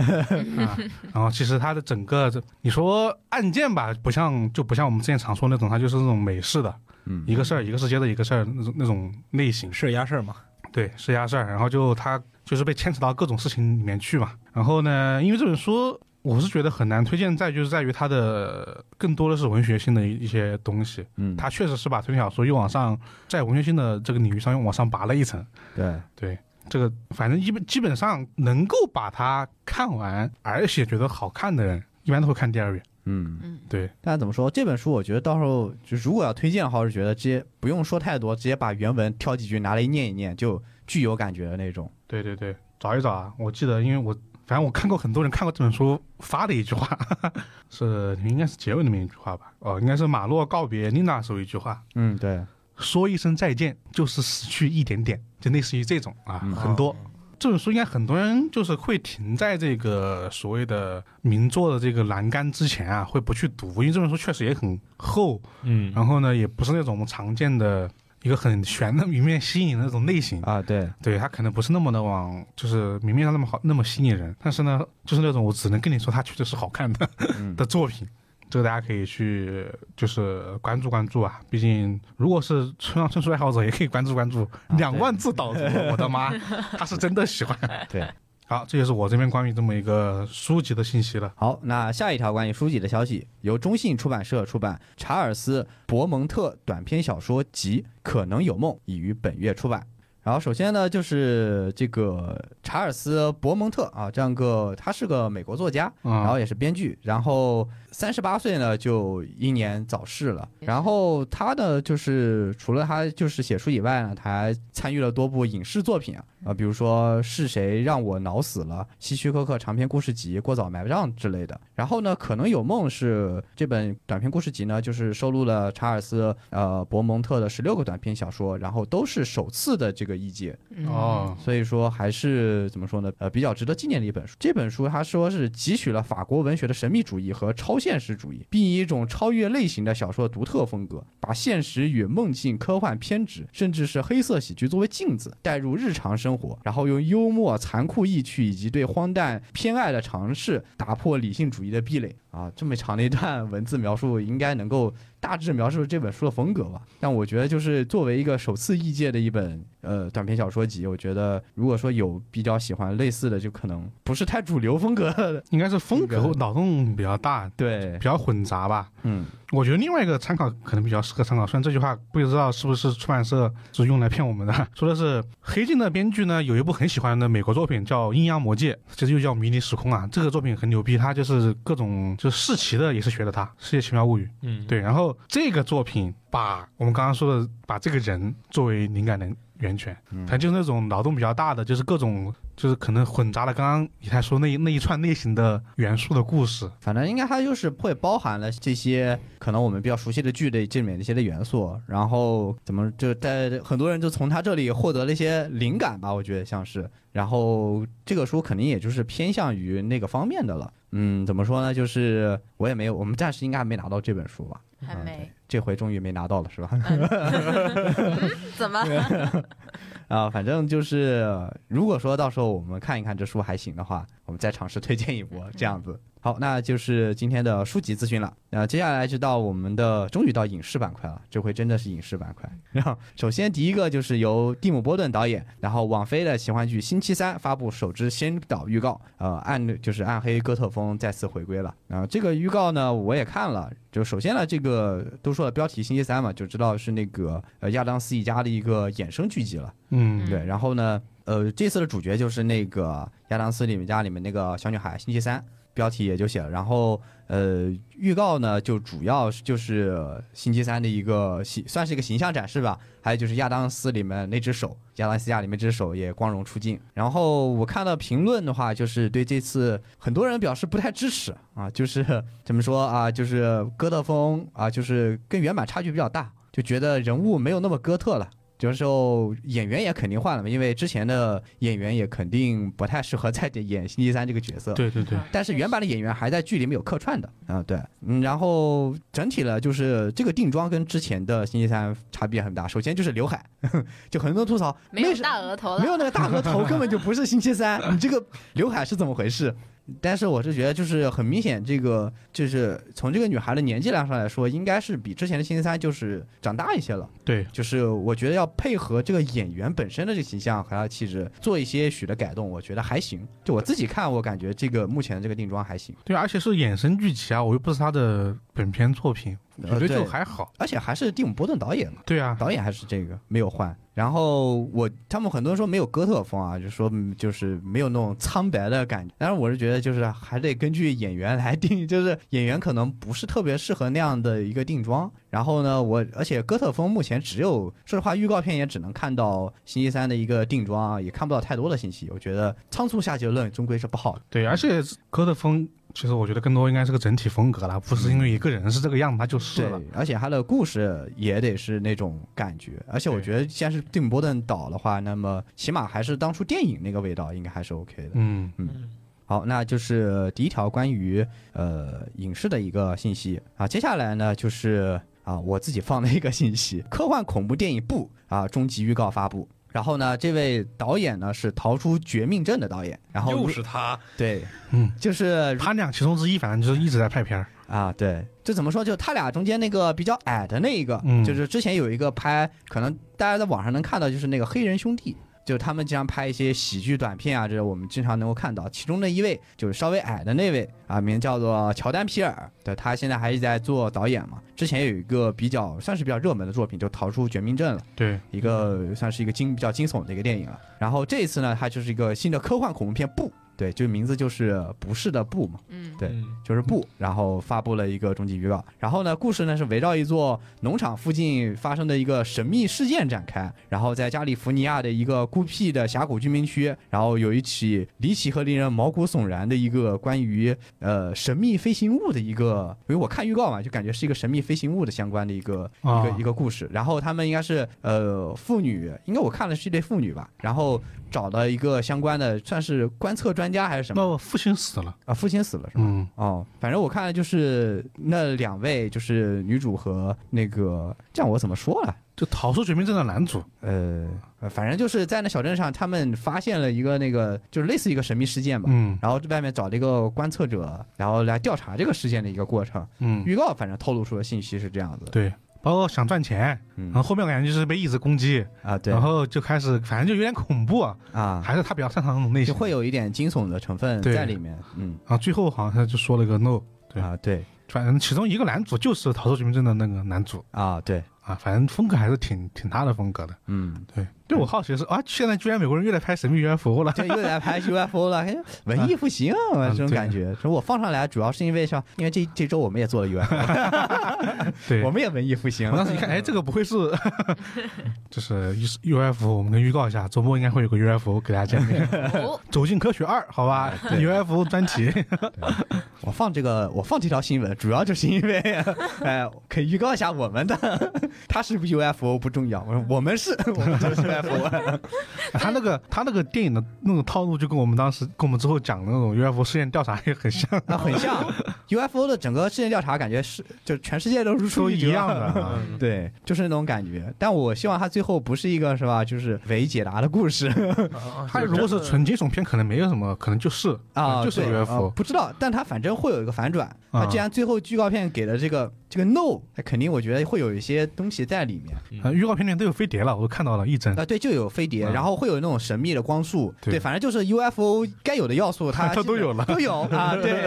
反正就是这种怎么叫传呃这个复古呃回归经典啊，对这种感觉，嗯期待一下怎么反转吧，毕竟逃出绝命镇和我们到最后都有一个大底。 嗯嗯，毕竟外星人这个东西现在在美国电影里面不是个稀奇物种。就有点老了。对，就是比如说你看这个，我们随便现在八几年、八八几年这几年的电影，什么超级英雄片里面有多少外星人？嗯你觉得他们很神秘吗？老梗了都是。嗯、对，对就就多少都是外星人，但其实对我们来说啊，他不就是什么雷神啊之类的， 不都是外星人吗？那 那是光束雷神劈下来是吧？呃，对啊，什么银河护卫队不都全是外星人嘛？对，倒是也没有现在没有那种就是把会把外星人放到很神秘的那种感觉上来说，对这个感觉就是对有点回归传统了，就是第三类接触啊、飞碟啊这种感觉。嗯，嗯，所以就是很期，可以大家可以期待一下，但也可以期待一下我们下次的专题。嗯先先期待专题吧，专题比较快，对，嗯吧？专辑很快就能看 到了。好，啊，那我这边说一个雷神的，哎这就来了嘛，这不是没呼应， call back，呃这叫雷埋伏笔。雷神的就是扮演者啊克里斯的一个新电影啊，就是科幻惊悚电影《蜘蛛头监狱》公布了新预告，然后呢，预计六月十七号上线网飞。怎么这么多网飞啊？我今天巨多王我们菲，今天说了四五个王菲了吧？然后他这个电影呢，改编自乔治·桑德斯的短篇故事《逃离蜘蛛头》啊，蜘蛛头就是一个监狱嘛。然后呢，影片其实主要讲述的就是在这个就雷神啊，天才狱长管理的这么一个监狱里面，犯人可以通过注射药物来换取减刑。然后呢，我看了一下预告片，意思就是说你身上应该会被被植入某个机器，然后这个机器里面可以，他们可以通过手机 APP 来控制那个机器给你注射不同的药物对，哦那还他那有个还有它注射量，对，都可以控制。然后他预告片里面展示两个人，一男一女啊，本来两个人感觉一个人颜值有个七分半，一个人觉得另一个人只有五分。然后呢他通过注射这么一个这个药剂，可以让这两个人直接对对方好感度上升啊，啊，甚至最后已经已经抱在一起了。攻略成功，啊，对，哦就是会可以通过药物来控制你的这么一个心理状态吧。对，嗯对，然后所以说他们因为为了减刑呢，所以犯人会自愿去做这种实验。嗯，然后呢，它里面的它改编是小说，小说其实是以犯人为第一视角来讲这个故事的，嗯但是电影好像改了改。嗯然后呢，它这里面有很多各种各样的是就是药剂，有那种叫预告片里面呈现的是一个叫好像是让你说说话变多的，说话变多的一个药剂，嗯然后呢还有一些可以让你说真话的药剂，吐真剂那种感觉，还有的是可以让你变得温顺的药剂，嗯还有可以让你变得狂暴的药剂。小说里面很有巨多各种各样的药剂哦，药剂师啊，反正最终感觉是一个有点有点就是反就怎么说应该反科技反对，应该小说里面的是讲这样子疯狂的实验，最后是要反对反对这种实对验对的一个嗯但电影不知道是什么样，因为感觉那个雷神很兴奋啊，就实验做的很兴 奋，确就实。终于成功了那种感觉啊哦。这是一个科幻惊悚嘛，肯定是个题材的。他肯定也做了一下改动嘛。小说当时没有这么，不是，毕竟不是现在这么一个智能手机的时代，他就改成这种可以通过智能手机嗯随便划拉两下就可以要跟人打完了，嗯然后被植入你体内的那种类型。这个时间很近啊，六月十七号，大家到时候可以看一下。啊，我都感觉雷神好像不是第一次拍漫威的网络大电影了。啊，而且。我当时看预告片，有个人把我逗笑了，就是感觉这个狱长挺聪明的，但他好像不太适合演这么聪明的角色。 我直接绷不住了。哎，就是我记得当时深入人心。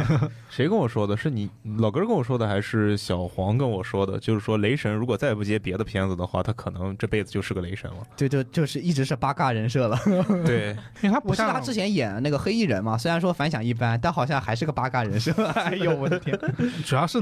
大家很容易被，如果如果你不是之前有一些很优秀的电影的话，你很容易被漫威电影给把这个人给框住嘛， 嗯因为它的传播度又又大嗯，又火，嗯，你一旦你就你就你就走不出来了。但是雷神上一次拍的那个就是还是网飞的网大，嗯就是惊天营救，不嗯知道你们看过没有？啊我操！嗯我当时想，哇，看看人家的网大在拍什么，就是那个拍的真的挺好，就是他演一个特种兵啊嗯，然后深入一个比较混乱的一个地区，应该是恐怖分子特别多的一个地区吧，啊然后去救一个救一个小男孩，就不是也不是他一开始不是去救人的，就执行任务，然后意外救了个小男孩，然后最后就是讲他怎么营救了小男孩的这个过程，全程就是就是枪战，疯狂的枪战、近身战，那个战争的那种场面，哇，巨好！就是肾上腺素飙升，就一路就打打打，然后再加一点点的温情戏嗯，就好了。哇，那个整个电影非常爽快啊！真我是当时爽看完之后觉得哇，巨好看。主要是网飞的网大跟我们的网大不是一个概念，别人多少钱？对， 那倒确实。就国内的网大就是整就是捡平台剩下的这钱，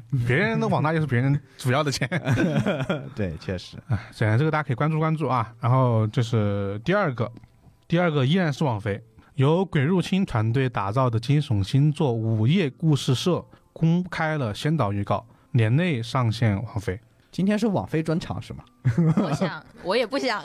我觉得是因为网飞是不是进入第二季度的这么一个 哦公布了，所以开始更多消息就是各国的网飞都在疯狂的啊发消息嘛。你看那个乙一是日本网飞嘛，然哦 嗯。后那个那个鱿鱼游戏鱿鱼游戏是韩国网飞嘛，韩国网飞这是美国网飞嘛。啊哎嗯，这只能说人家毕竟摊子大，没有办法，太跨国跨国巨头是这样的，太恐怖了就感觉是好事，但感觉好像也不是什么好事。啊！垄断吗？就一个公司可以控制你看的东西嘛，嗯有点恐怖。科幻惊悚星座网飞，起码他不能 直接拉回来了是吧？啊，这太科幻了。网飞二零七七吗？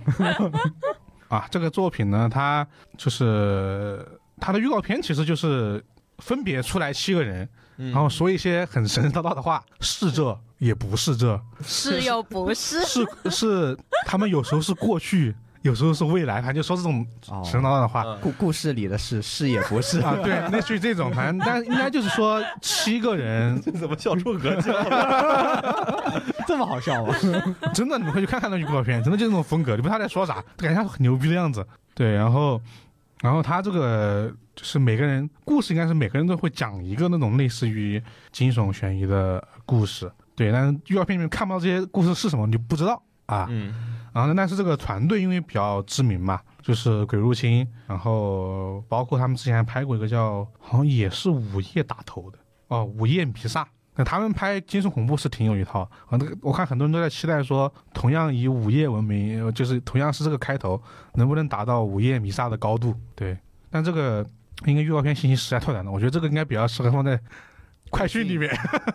但毕竟人家有预告片了，啊，也是，对，啊八字有一撇儿的事情。对对对，先有导些预告人吧就是预告片都没有， 就预告了预告是吧？就是就开个机我都要预告一下这种。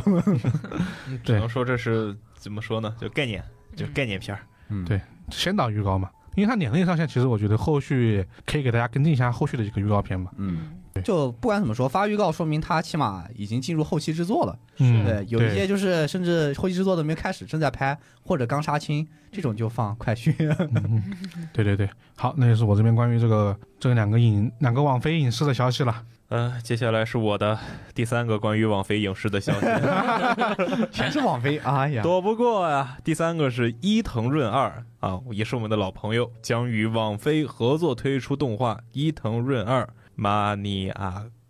我也不会读啊这个东西。然后这个是将。呃，这部动画会将把伊藤润二的二十部漫画作品动画化，预计二零二三年播出。这么牛吗？对，呃很多、哦。然后宣布收录了就是很有名气的，比如说富江、双一、人头气球。估计到后面那个那个那个白衣少年，就我忘了那个全名叫什么了，包括是《阔鱼少女》这些比较知名的，应该都会收录进去，因为嗯二十篇啊，嗯嗯应该会挑有名的进行收录。然后他这个宣布的这个片子吧，就是伊藤润二坐那儿讲，怎么说够了， 够了，啊，对对，不然直接放就画面有点冲击性太 大了。但是感觉一乘二往那一坐，然后搁那讲，我首先我听不懂他讲什么嘛，我就感觉是个这是个科技 博主，后面这个灯光，他就他这掏出个什么手机来，我我都我都觉得很正常。 对，就关键是这个这个宣传片儿有一个很有意思的地方，就是它是日语，伊藤润二在说日语，啊然后他因为是欧美地区宣传片儿，所以说他背的是英文字幕，哦啊，就是你只听日语你是听不懂的，只看字幕你也是看不懂的。嗯但是如果你把它加起来， 你能懂它大半的意思。好旁边放两本书是吧？对，就是然后剧上点到为止，那个真的灯光不太像那灯 光灯光不太像啊，灯对，光巨灯阴间灯光是是呃这种也也不阴阴间也不阴间，我隐约觉得灯光有一点，它紫色的嘛。嗯，嗯然后呢，会有点点在，我感觉这科技风啊，这但是你看他那个打光是从伊藤润二头上往下打的，对啊就就是它它是整顶个光，面部阴影就很突出， 啊就是很符合他这个调性。我好奇的是，他这个动画跟之前的动画有什么区别吗？因为双一做过动画了对，但是这这一般啊做的，啊，那那那个伊藤润二，那个叫伊藤润二精选集精选集嘛，对做了四个四个故事吧，嗯，双一，然后富江，还有两个是谁啊我忘还有了。那个那个白衣少年，哦，白衣少年，还有一个我忘了。对，所以我就好奇，哎，怎么又又做一个了？那这个是欧美观众限定吗？有可能是，而且网飞既然出手了的话，那这次看看画面怎么表现吧。啊，就是我觉得有一些伊藤润二的画面，你把它变成动态的，总感觉味儿不对。 我觉得这是看网飞也就出个钱嘛，就看找谁来做吧，主要是对嗯就不知道找谁来做。钱够了，还是那句话，有钱能使鬼推磨。你想要什么场面，他画就完事儿了。但网飞有钱也不是就大佬云集刚刚铺了一步嘛。啊，啊，也也是， 反正就是可以期待一下。这是我今天的影视资讯。哦，据说要做漩涡哎哎，有漩涡哦吗？是对吗，？有漩涡，是吗？漩涡我们怪异藏书局有售哦啊，，对，啊你第一反应是这个是吧？ 不知道做不做鱼啊？鱼我们这好像也有， 也有哦。 好营业啊，你们毕竟这两个经典嘛。啊，对，就尤其那个场面做出来也好看。嗯，但如果想要抢先体验的话，可以来我们关于藏书局。 我想想看他做鱼的那个动画场景呢，嗯就是那些那些东西动起来， 哇，很爽的掉散，很爽的样子。 他们应该学习一下做 T 恤里面的关键词做成个海 报，啊肯定比做的还要还要掉色。哇，别可别， 我脑袋里面在组合 了。不要我以后还想吃鱼的，放过我。 好，下一个好，然后下一个我这边也是有一个日本的影视资讯，啊，终于不是王菲了。对，不是王菲，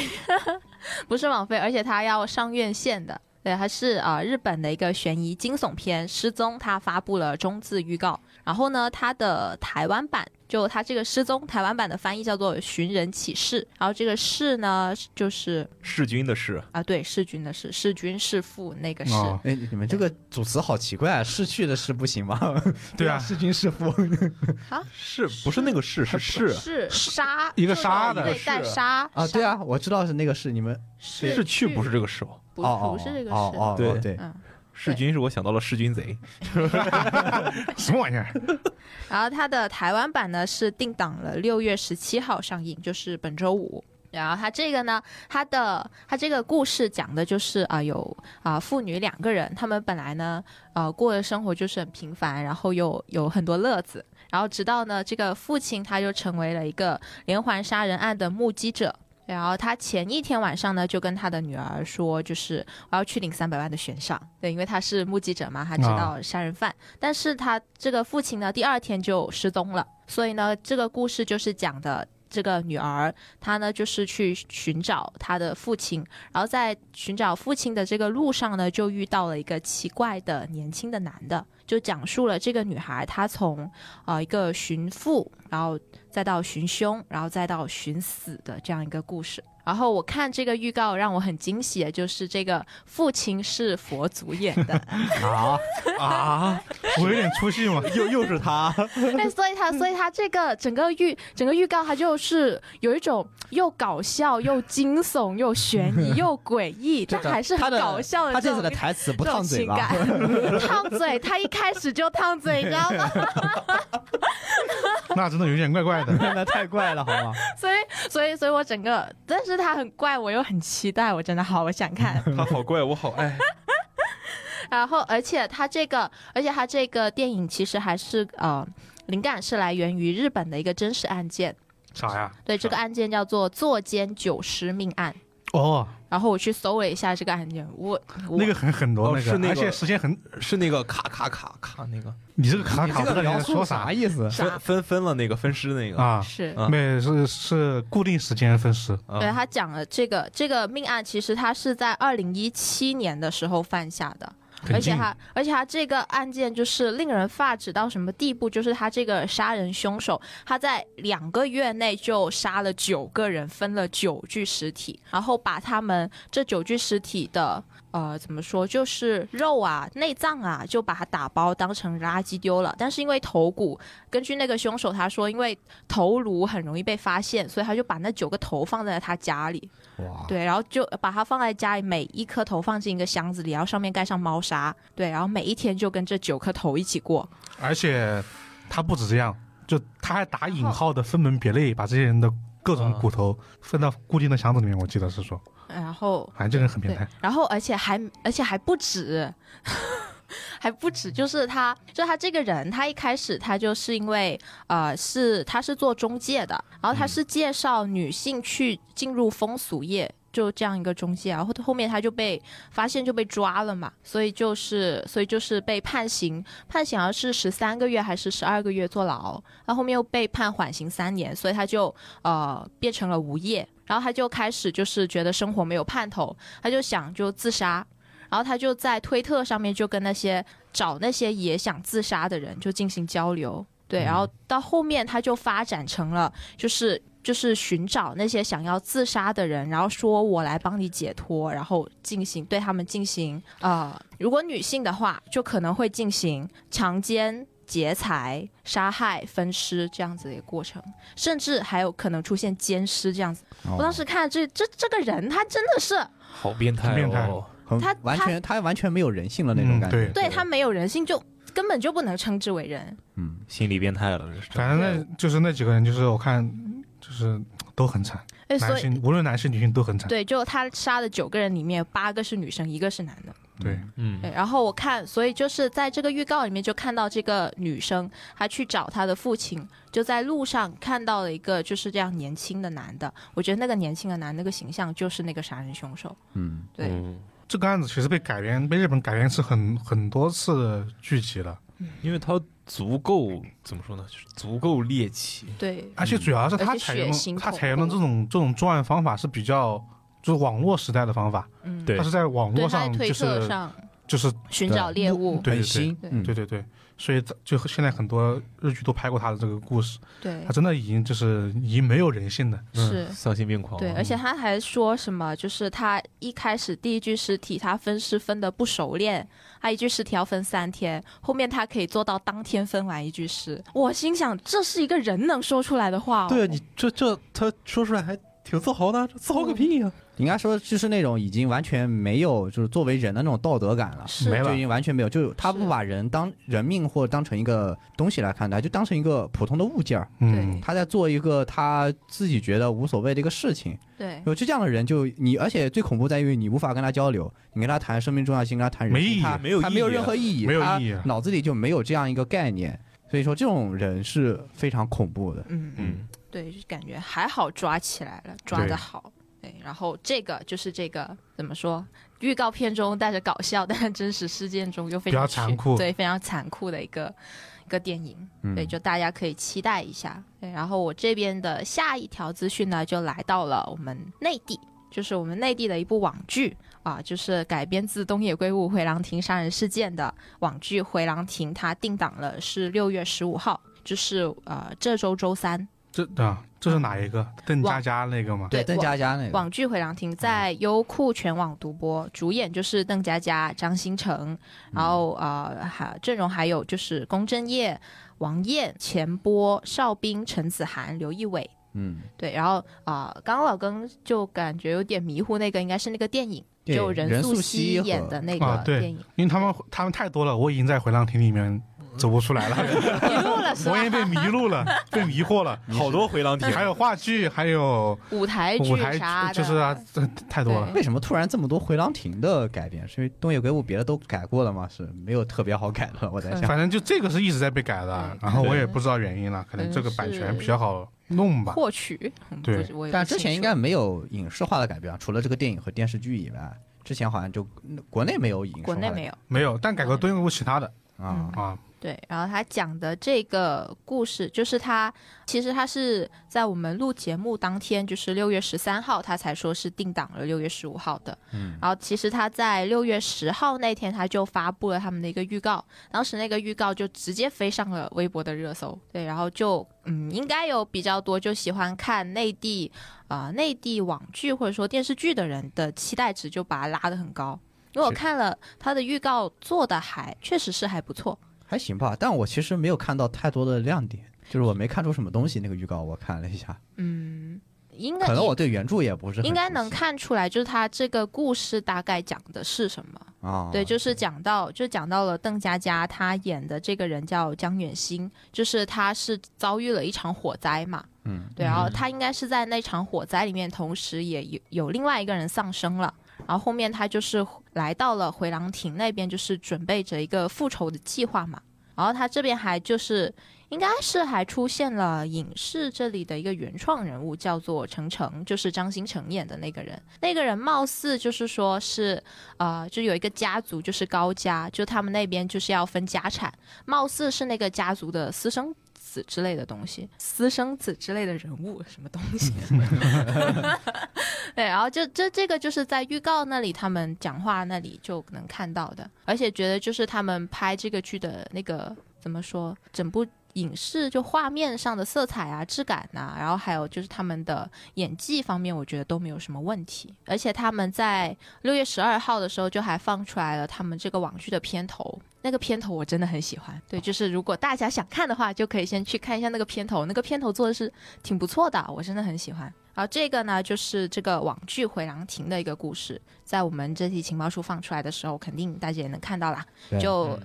优酷啊、呃酷该安排的热搜 肯定都、呃都安排啊上了。嗯，对，到时候看一眼好吧，看一下。吧。我应该会带着原著的这个审视心理去看。那我就是没有原著的，就是纯属看乐子的心理在看了。我是没有看过原著的，但是也不抱太大期待的态度去 看。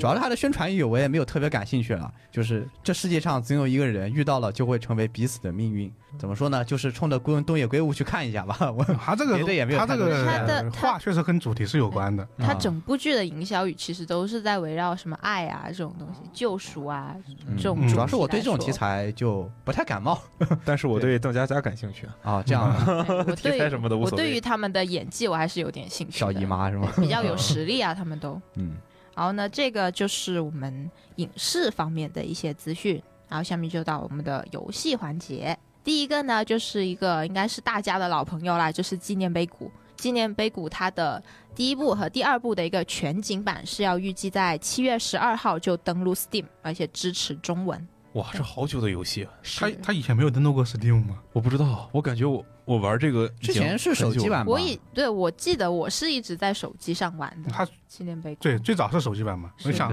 因为我觉得好像已经很多很多年了，他居然一直没有登录过 Steam。曼德拉效应了是吧？倒啊倒也不是，我就知道没有登录过。 嗯，对，我就好奇，就是为什么这么久居然没登录过？曼德拉效应真的是现在看起来真的好用啊！解释一切是吧？啊，对，是。然后它这一次的这个全景版呢，就是包含了它一和二里面的所有章节嘛，然后还会有附加内容，还有 DLC。嗯对，，所以说其实它的内容上会比我们之前在手机上玩的就更加丰富了，哦，啊，对，而且画质也更好了嘛，我知就道支持参那么考大指的甲屏仪 幕指甲也没有加东西是捡的东西嗯啊。 剪了什么？剪了广告广嘛。告就小念，对，然后呢，这个就是啊，今年北谷也不用我再多多做介绍了。反正就是大家如果想要在电脑上再体验一把的话呢，就可以在七月十二号这一天就去支持一下。嗯，对， 嗯，嗯，我想我应该不会了。毕竟玩过了是吧？对是主要它这个游戏很，主要是你玩过一遍，确实好像对二是再玩第二次的意义没有那么就大看就。看那个附加内容是不是足够好玩儿。因对为它毕竟有附加内容跟 DLC 嘛对，。就看它那个内容就多不多。主要是看你附加内容是不是要我如再再把游戏本体再玩一遍才能玩到附加内容，那也挺蛋疼。对，然后呢，这个呢就是我这边的一个有一条游戏资讯。好，下一条游戏资讯：真人交互悬疑游戏《画廊》将于七月在 Steam 上推出，支持中文。然后呢，游戏围绕1981年啊、呃主角是位女性和2021年这位主角是男性的两起绑架案展开，包含150条决策路径和18种结局，玩家可以选择两种互动模式，包括更有代入感的定时选择，以及可以让观众参与的暂停选择。观众参与、对，这我也没太搞懂。应该就很适合拿来直播吧，弹幕互动一下，选哪个？我觉得这类似的这样的游戏就很适合直播，嗯，嗯，，对，因为当时怎么说，就是另外一款很火的那个，春是百年抄，呃，不，那个，隐形守护者，呃、不，不是你，你突然，我本来要说了， 对对对，打断施法。我记不住了，啊，底特律变人，哦哦哦嗯嗯就在直播上当时就巨火嘛，嗯，对，导就导致他因为直播太火了，游戏都没有卖 的太好，但那但个游戏挺好玩的，对，但游戏是挺好的，这个怎么说呢？就是虽然不是那个 CG，这会是真人，真人嗯对，但是呢，我觉得它整个的 UI 做的挺好的。因为我看一下图片，很多都是用那种笔刷式的那种那种痕迹去做的，因为它是画廊嘛，啊、对，就就是是就是有画廊为主题嘛，然后会有很多的这种颜色上的这种区隔，然后它其实是做了很多设计在里面的，然后场景设置我觉得也反正挺有意思的，呃，我觉得还是比较值得期待的一个游戏吧，而且关键它支持中文呀，对，这非常难得。像如果像这种游戏没有中文，基本上就是戒反了正我是告别了。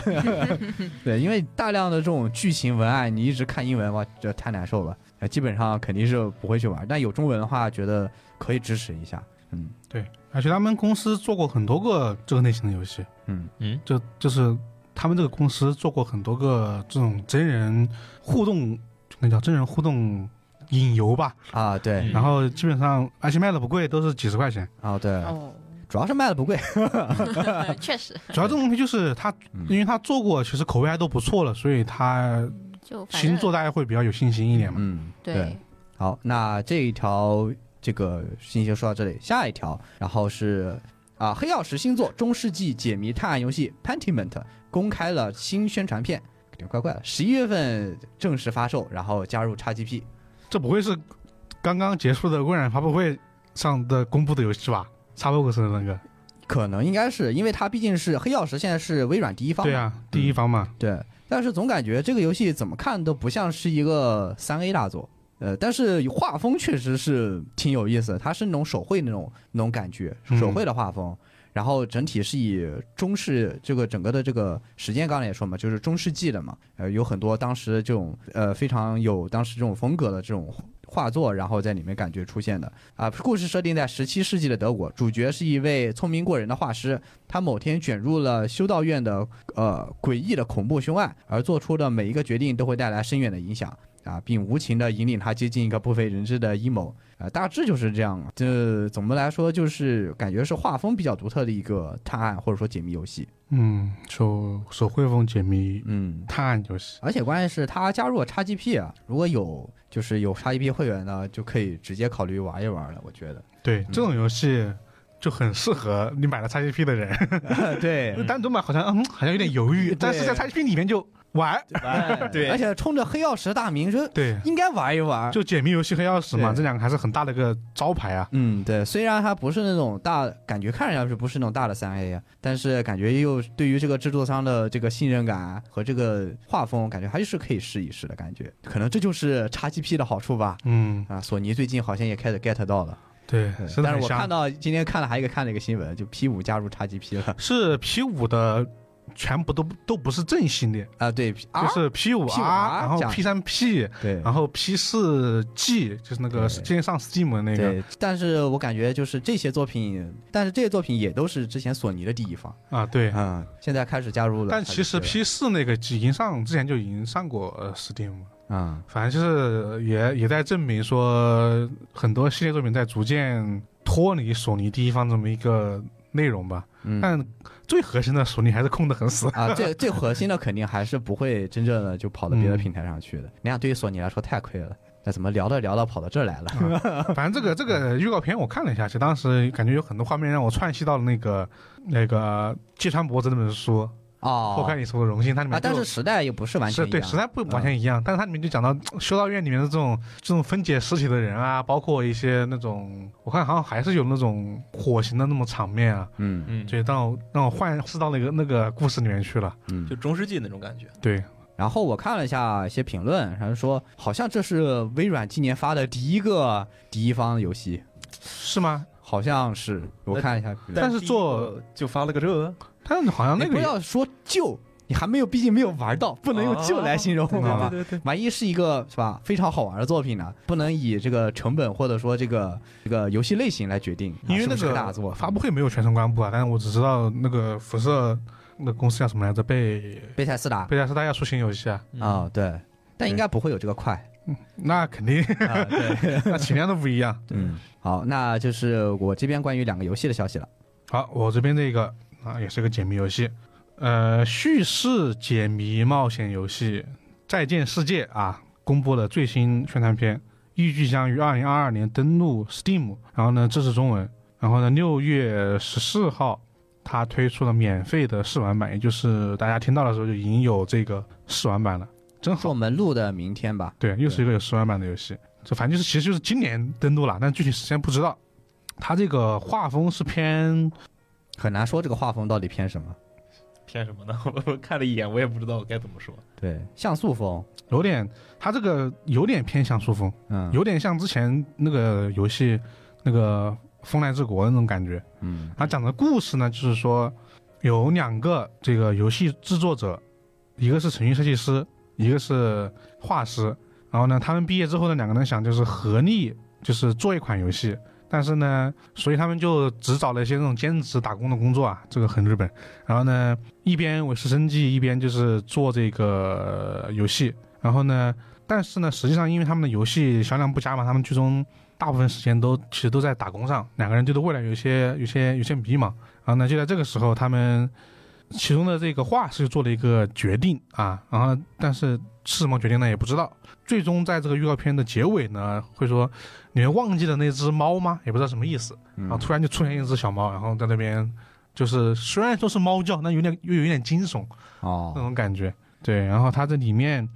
这是里面的主要这个故事啊。然后呢，你大概可以挑战里面的十二个关卡，然后呢可以体验两位主角一共有十三个章节的故事。总感觉这会不会是这两制作人的自自传 半自传类型的哦有游戏？点有点有点可能。他这个故事应该是说做到一半之后，有人有一个人决定不再做游戏了，啊，嗯，很让我想起了之前那个那个苏打的那个那个短剧开始了，哦就是讲的是嗯已经做了十年的短剧了，啊，突然决定好像没什么天赋，也没什么成绩，决定不做短啊剧了，然后呢以此为节点开始讲他们这个故事。有一种那种感觉，就很日式的故事，我只能说是一个。嗯对嗯，确实，我觉得他这个设日式定的啊，奋斗关故事，对，可能不知道他最最终会不会决定就是不做，就真的就不做游戏了，或者是或者说有些前史嘛，毕竟说的是你你忘记了那只猫吗？感觉是在找他们以前的故事那种感觉。嗯，十四号我看明天嘛，明天出 demo 我就玩一下，好吧，给大家到时候做个小回访、d e m o 的小回访啊，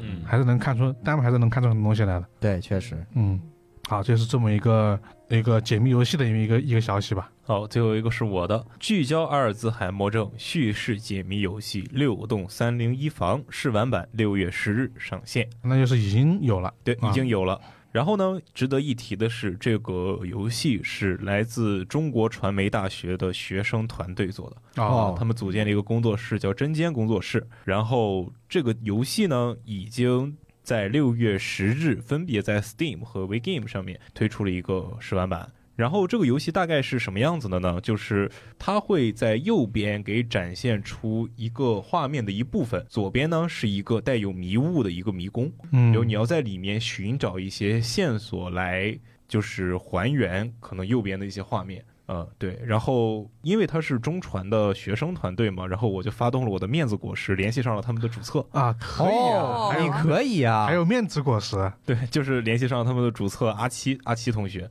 然后就是简单的问了他几个问题。啊呃，比首如先呢，首先六栋三零幺房这个房间是确实存在的，而且这个阿尔兹海默症是有原型的。这是阿七，就是主策同学的外婆的故居，哦，就是他外婆曾经住在一个六栋三零幺房，然后他由此呢，就是想要刻画一个关于这个阿尔兹海默症的故事。然后我就是就因为他们这个是一个小团队，包括是他们的音效都是自己模拟出来的。哦，对，就是这样子。然后当时我就问他，就是说这个，因为它是用一个迷宫加迷雾的元素来做到一个还原画面的一个效果。然后我就想问他这个东西，他最开始是怎么想到的？然后他构思的起点其实是他外婆的症状，就是一个阿兹海默症患者的症状。对阿尔兹海默症患者的一个症状，就是包括是一个记忆的一个模糊化、一个混乱化，嗯，这样一个东西，包括是这个迷宫，他们其实也是有一个对于大脑的一个意象化的表达，就是大脑纹路，嗯，哦，它迷宫其实是有一个意象化的表达在里面的，呃。所以说，就是我跟他聊下来，我是觉得，就是本身包括从他的画风到他的想法，就是有很多的设计在里面。嗯，就它是一个表达了很多就是创作者的一个想表达的观点，就是它是一个很很有怎么说呢？对，它它是一个创作者风格比较强烈的一个，对创作作者品吧风格比较强烈的一个作品，而且它重在表达，而不是一个所谓的游戏游的戏玩法或者玩法那个。就是我问过他，就是这个问题，我也我也觉得我问出来的时候觉得比较尖锐，就是说，啊呃，我我觉得你这个作品是侧重表达的，但是如果你牺牲了游戏性，因为它只出了一个试玩版，嗯试玩版呢，它是描述了五天的故事，试玩版呢只能玩到第一天的故事，嗯后面的话可能要等正式版收费解锁。然后我就是问了他一个比较尖锐的问题，就是说，如果你特别重视你的表达的话，包括这个迷宫这样的元素，你会不会担心丢失一些游戏性？因为本身是一个游戏嘛，玩家不买账怎么办？然后他给我的回答，哇，巨巨让我感到就是贼惊艳，嗯，就甚至我可以给大家原文说说是吧？读一下。嗯就是说，团队内最后达成的共识是，比起做一个好玩的游戏，还是更想做一个比较不加修饰的意识模拟器。最后在游戏性和表达之间，还是选择了后者。做好玩的游戏的话，这个题材也许有点违和，也怕火候把握不好，把病症娱乐化。不接近患者真实的感受和情绪了，比起被评价不好玩，这一点可能是我们更不希望看到的效果。嗯哇，就哦嗯，怎么说呢？很佩服，很佩服嗯这一帮人，对尤其是在一个游戏已经特别的侧重于玩法、娱乐化、社交互动、氪金这样的一个商业化体系的现在，能推出这样一个游戏，而且是一个学生团队做的，我觉得真的是，嗯这其实就有很多，我觉得跟他们最终选的这么一个方式有关吧。他也嗯没有去，就是去登录一些其他的一个平台嘛。对嗯像这种独立团队做的游戏，可能会偏更偏向这个方面嘛。我倒是我觉得是可以能能达到平衡的。嗯，对。但我觉得恰恰是学生团队更能够做到这样的事情。嗯，对，如果你是商业化的团队，它肯定要有一定的商业化的考量，但学生的话可能会更有、更能把自己的想法去坚持下去做的这样的一个事情。对，嗯，其实反而更纯粹吧。对就是他能们够更想要纯粹地表做达到这件事情，他们就可以表达。嗯而且对其实他们应该，他们所在的这个环境，周围的人都在支持他们表达。嗯，对，就是中传是有专门的一个专业，就是做这个数字娱乐，就是做游戏这个方向的。嗯顺带一提，我真的很喜欢他们的美术，对除了他们要表达的东西以外，我真的很喜欢他们的美术我。也很喜欢，真的是能让我想起小时候很多东西的感觉。比如说他们有一张那个图的一个，算是那个旁边的一个装饰的界面吧，还有一个六栋三里英房，那个装饰的界面很像那种老的那种一块钱，就是那种红色版本的那种一块钱的那种，上面有一些小的一些装饰或者说那种风格图案有点像的。然后就是它有一张那个书桌，窗边的有一张书桌，特别像我小时候在我爷爷家写作业的那张书桌。因为我爷爷喜欢在那个窗台，就桌子前面放一个那个大叶子的那个那个盆景，绿植啊呃，，对，立纸，还有那个台灯，包括旁边有的那个脸盆架，嗯，老早以前我爷爷家也有那那种感觉，就会有一种就是，但是现在这些都没有了，嗯，呃，就是感觉会有一种，嗯，确实是有让人能够想起那个年代的一些东西的元素在里面。嗯，对，就是我再顺便说一下，就最后是我和我朋友，就我朋友帮我联系上这个制作人阿西同学嘛，就我朋友对于这个游戏的评价，因为他是就是他是制作人的好朋友，所以说提前玩到了一个试玩版，哦就，他的评价是很屌，是的，很屌， 就是就是我我跟他说的这个词，他在跟我对话中出现了好多遍。就可见这是一个怎么说呢？确实是一个很比较强的游戏。嗯，就叙事呃解谜嘛。然后我我因为我当时看到游戏的第一反应其实是那个电影《困在时间里的父亲》，对，就那个电影真的让我很特别惊艳，在于说那个电影其实是以。电影的方式去讲述里面的那个这个汉尼拔 这个这个饰演者，他老年之后遇到的一个，他其实也是第一视角呈现的，嗯他讲的很像悬疑故事，对，嗯然后呢，他通过这个悬疑故事让你迷惑他这个时间空间的这么一个概念，然后最终能让你特别真切的感受到这个阿阿兹海默症患者这么一个心理世界。嗯就他同时能够在就心里往下看的这个点嗯和他的表达中，其实找到了一个平衡的。嗯我对他们现在这个作品其实也是挺有信心的，我觉得其实是能够找到表达的，因为他们的这个世界就是一种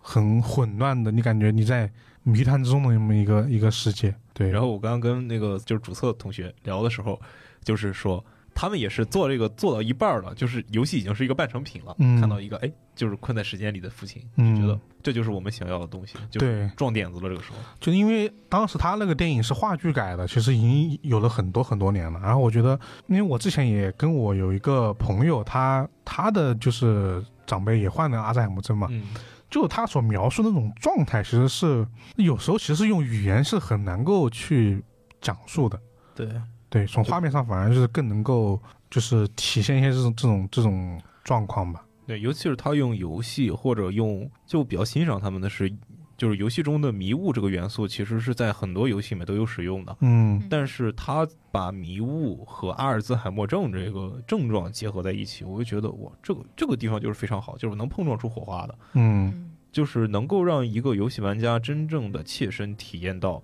呃阿尔兹海默症的一个患者的一个精神世界，就这种感觉，可能真的是我们体验到的可能。也不完全，但是至少能能够有这样一些比较意象化的理解。嗯，嗯，毕竟真实的还原其实肯定做不到啦。对毕竟就是能够有那个体验的人，他已经无法描述自己的那个那个那个状况了，只能通过旁人那个那个只言片语来还原出他所处的那个世界。这还推荐，我觉得还是很想去就是体验体验的。对我，我非常非常就是推荐这个游戏，尤其是我跟那个制作人聊过以后，我就觉得真的是一群很纯粹的人做的一个这个游戏。嗯，大家有兴趣的话，也可以支持一下，然后在 WeGame、Steam 上面应该是后面都会开售，现在可以先下一个试玩版试玩一下。具体时间刚刚是有嗯说吗？已经已经试玩版已经，就我就说试玩版的时间知道吗？它具体的游戏化的时间具体游戏发售时间还没有定，还没有是吧。定，也许到就是也许我可以打听一下，嗯，哦嗯，到时候让 KK 发一下公众号之类的，就打听一下，在公众号里面把这些信息补全。也许啊，我说。啊，到时候玩一玩，玩一玩啊，我们我们也会体验体验。对我们公司的人都支持一，都应该会支持一对，下。反正它的嗯发售日期来，嗯、嗯公布的那一天，我们情报处肯定大张旗鼓。 再来一遍。 对对，好，这就是啊这样一个很有表达的一个游戏啊，一个小游戏《六栋三零药房》。嗯，这个我们就当看后续的一个就是体验之后再给大家做更多的一个报道吧。嗯反正那个题材确实挺好的。对，对确实嗯，这很接地气的一个题材。对，嗯，好，那我们今天这么个游戏的资讯就说了这么多了，这你感觉很多其实都是能够去体验的啊。对我刚刚说的这个跟冲公子说这个其实都是能体验的。嗯，都有试玩版了。对，对，或者说就是在我们情报处呃上传这一天，然后可能再过两天，有很多我们都能看到了。对，嗯，包括刚刚说的这些很多这些影视的作品，也是嗯六月份吧，对六六月份、七月份这么一个时间点吧。好，那今天哎，今天没有什么回访的消息啊。我想不我想不出来还 有啥要回访的，然后我就没有写。有啥吗？你们有吗？主要是上周说的东西我已经飞速忘了。 哎，我觉得有一个可以说，是吧？上次我们对他不是很了解，就是有一个有这么一个回访，是那个上次我们不是说了一个一个科幻集嘛，为了生于新世界的四篇科幻小说嘛。哦，然后呢，当时说那个主编者是半明恋嘛，当时大家好像也不太了解。对，这次了解了。然后上次的一本 他的他的新书到了，是啊，那本书其实我们也是四月版了，嗯大家可能还没看那本书的宣发，可能还是嗯那本书叫《平滑世界和他的敌人》，嗯然后当时说实话被封面吸引了，很爱上后面翅膀的封面吗？试版名的。是是是那个《辉夜大小姐》那个作者翅膀的封面嘛，嗯然后呢，然后他说看一看，呃对，然后元呢，嗯、对，二次元看一看，然后就瞄了一下，我啊，我就论说拿上来，我就翻了一下他的前言，然后大概说这本这个这个人他其实就是科幻小说是，首先他是京都大学文学部的这个地方呢，他很牛逼，他就跟京都大学的推推理那个就是推言是一样的推。演是一样的嗯，桂枝右介啊都是里面出来的。我说、啊、这个人这么牛逼吗？然后就往后翻，他说啊，这个人他很喜欢科幻，然后呢，平滑世界和他的敌人这本书在日本出版的所有的稿费，这个作者都捐给了当时的京都动画公司。就当年因为不是被大火给烧了嘛，啊，嗯，啊啊啊！这个作者我格局突然有了有一些好感，然后我就翻，我就直接当晚就把这本书拿回去看了。我一看，我靠，好看！啊，这么牛逼吗？就真的好看，我就觉得是我最近看的科幻小说里面短篇短篇集嘛，嗯，真的点子很好，就是那种他的情感比较轻小说的那种情感了，嗯就是也比较像有点有点日式，嗯因为都是那种少男少女的故事，嗯但是他的点子真的写的很好，就很打动人。然后我在我的这个案例下，迅速大家都有了兴趣啊，对，然后因小为有兰很多人看了，小兰看完了以后，小兰看了，好看，对嗯明明那天是小兰先拿上去的，啊，是怎么吧？后面就变成你了呢？然后然后被根儿酱抢走了。只要我看得快啊啊，看得比较快 对，啊。后来就是一红也去看了。嗯，也在看，对，然后也觉得啊好看，嗯就是我觉得这本书应该我们会局外讲一讲。对，应该会出版之后，出版之后应该会现在还讲没讲。有出版现在大不家能就是讲就是还看不到消息，先给大家预热一下。但是好看，那本书真的很好看，它点子很多，比如说有第一个故事就是那种。如果我们的这个世界里面所有人嗯嗯都可以随意穿梭多重世界，啊，就是我可以选择一个我觉得最好的一个路去走哦，的哦每个设定，你只要眼睛动一下就能 OK 了。哦，然后呢，但是它设定是有一个人突然丧失了这个能力这个能力，啊他会怎么样哦？啊，这是里面的一个设定。就比如说，另外还有一篇设定就是说，有一天，嗯、某个学校里面在做新干线的过程中，嗯，就是出去那个叫什么叫什么来着，他们必有的一个活动，就是去什么京，就一般会去一些比较远的地方，春游呃林间秋游流林间学校这种感觉，修行，呃反正就休学啊旅休学旅行行啊，休学啊旅行啊， 想了半天这个词，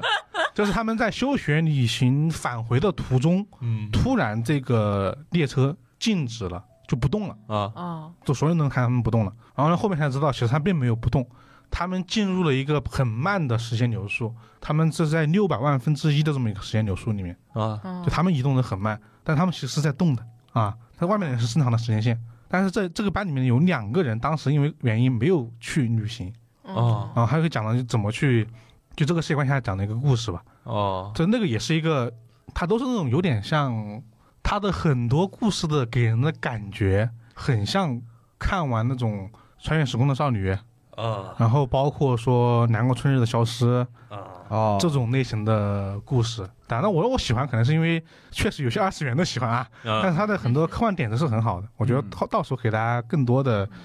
呃，讲述一下。然后说回到那个消息啊，为什么当时他会说他编这么一个就是属于是科幻小说选编集嘛？嗯嗯他觉得是因为当时他自己受到了很多科幻小说的影响，就他在他的成长期间嗯看了很多优秀优秀的科幻小说，然后呢，但是呢，在他在现在这个时代，大家看不到这些作品了。嗯所以他就他就一直在做这个工作，就是说去选一些很好看的科幻小说，然后呢去做一些注释的工作，再让这些小说出现在读者的眼前。嗯，就这个人很很很很理想主义，很有格局，对他这是就是然后让我重新审视的说啊，那这个为了生于新世界的十四篇科幻小说这么一个短篇集，就让我对他有了更好更大的一个兴趣。嗯当然，我当时后面又瞄了一眼，在日本出版， 哦，也看不到。对啊，但这个人半边恋，半明恋，就是他进入了我的我的视野之中，嗯嗯就是他对，反正就这么一个小小回访啊，小回访，嗯就是他就就是那种我毫无期待的，因为我不认识这个人，嗯，嗯我只觉得这个这个封面封面还挺好看的，快点，谢谢赤坂明，然 后，然后对， 然后然后哎，我想说，这主要他这个名字起的我很喜欢，敌人平滑世界和他的敌人，反正挺好看的啊，推荐推荐。后面给大家详细说，主要是因为是四月版本，也不好没。哎出版又不能说这，我当时还拍那张照片，我都我去想都不好发，对，好急，好急啊！ 怎么办？哎呀，，那张照片就是 我，好凡尔赛啊！救命啊！就拍那张照片就哎也不好发，就很好看，哎哎，就为大家就是呃怎么说，就是属于是先先试凡尔水赛，给大家吊起下兴趣啊，到时候给大家讲一讲啊。哎，科幻小说，科幻小说跟推理没什么关系，但是是很好看的科幻小说。嗯嗯，就这么一个回放了。嗯好，今天的所有的呃一个回放给我扯了这么久， 今天的所有的这么一个消息就说了这么多了。哦，还有另外一个预告啊，就大家听到这个节目应该是在十十六 号十六号，然后在往后的这个时间里面，我们这么一个记忆侦探事务所哦，啊应该会上线了。啊嗯，大家可以就是先说一说，大家到时候我们肯定还会有其他宣传活动啦啊！就比如说嗯电台确实下一个就是资讯头条啊，《记忆侦探事务所》上 线了，啊！对我们大张旗鼓，大明星怪异君领衔主演。哎，有的说有一个哎这这这个可能是我们大明星怪异君的吸引之作哎，要是嗯 演完这个之后他不想再演了我我没有，就是除了这种，我想说的是，最近大家有个有个剧不是很火嘛，啊，梦对华录》嘛，嘛，对， 《梦华录》里面有个有一个还有一个这个演员嘛，嗯，管岳鹏嘛，对啊啊，管岳鹏在《梦华录》应该还是受到很多人的关注吧？对，嗯挺重要的角色，对，然后呢，是我们的男主 演对，男主哎之一啊，双男三男主，好呃吧，三男主之一 啊，就是我们这个管岳鹏在我们这个《记忆侦探事务所》里面也有出演啊，啊还有出道即退役的怪异君，啊，大家应该是第一次在一个剧里头看见怪异君，也是最后 一次了。 他也说不一定他再也不演了不一定他这样说了，但我觉得可能还会，啊但也没有，对外说嘛。嗯，我们擅自对外说了，他自己还可以再反悔嘛？啊，那就是这个消息，不知道会不会剪掉，先说到这儿了，啊啊因为其实没有具体的定那个一个时间节点嗯啊。好了，那以上呢就是我们今天所有的这么一个消息了。就是如果大家有什么想说的，欢迎在我们的评论区给我们留言，其实我们都有看到，但不一定有回复啊，也偶尔有回复。上次十三就对这么一个八百万种死法确实抱团取暖了一番，对，说一下这这个每个这个年龄的变化和心境啊。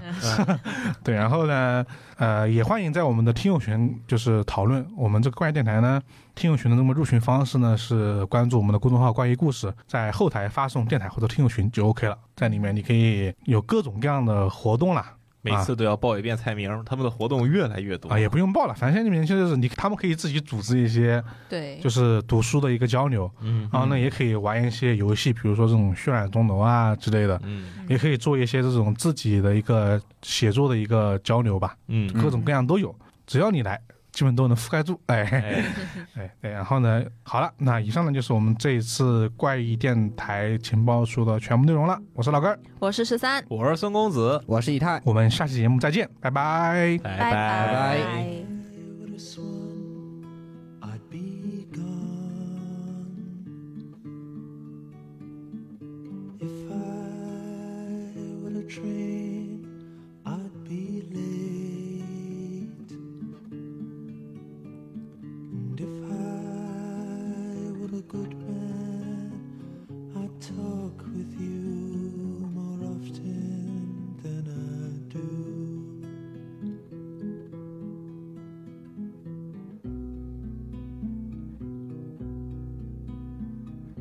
If I were asleep,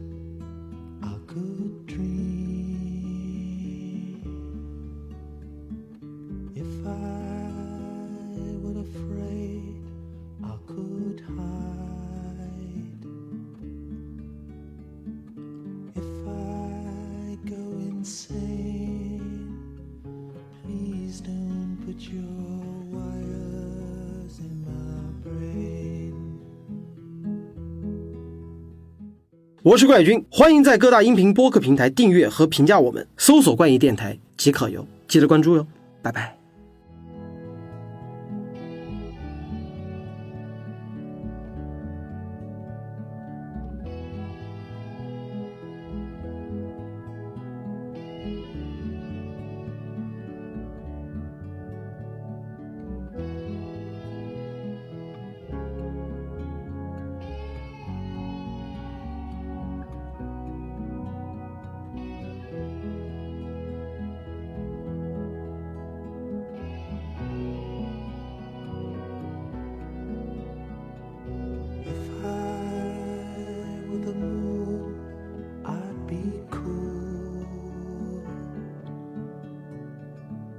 If I were a rope, I would bend. If I were a good man, I'd understand the spaces between friends.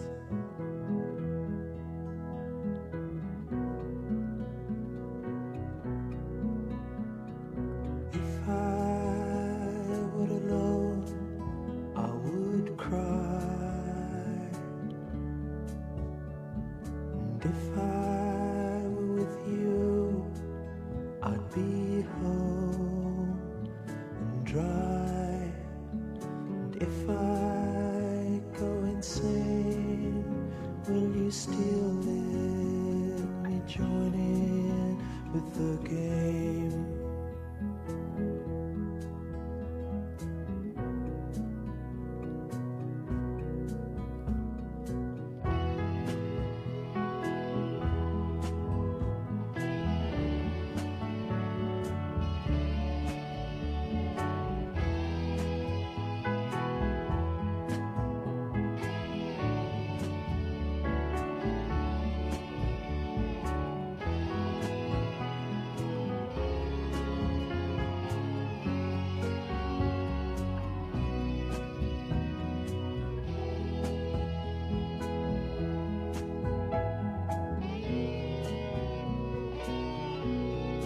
If I were a swan, I'd be gone. If I were a train, I'd be late again. If I were a good man, I'd talk with you more often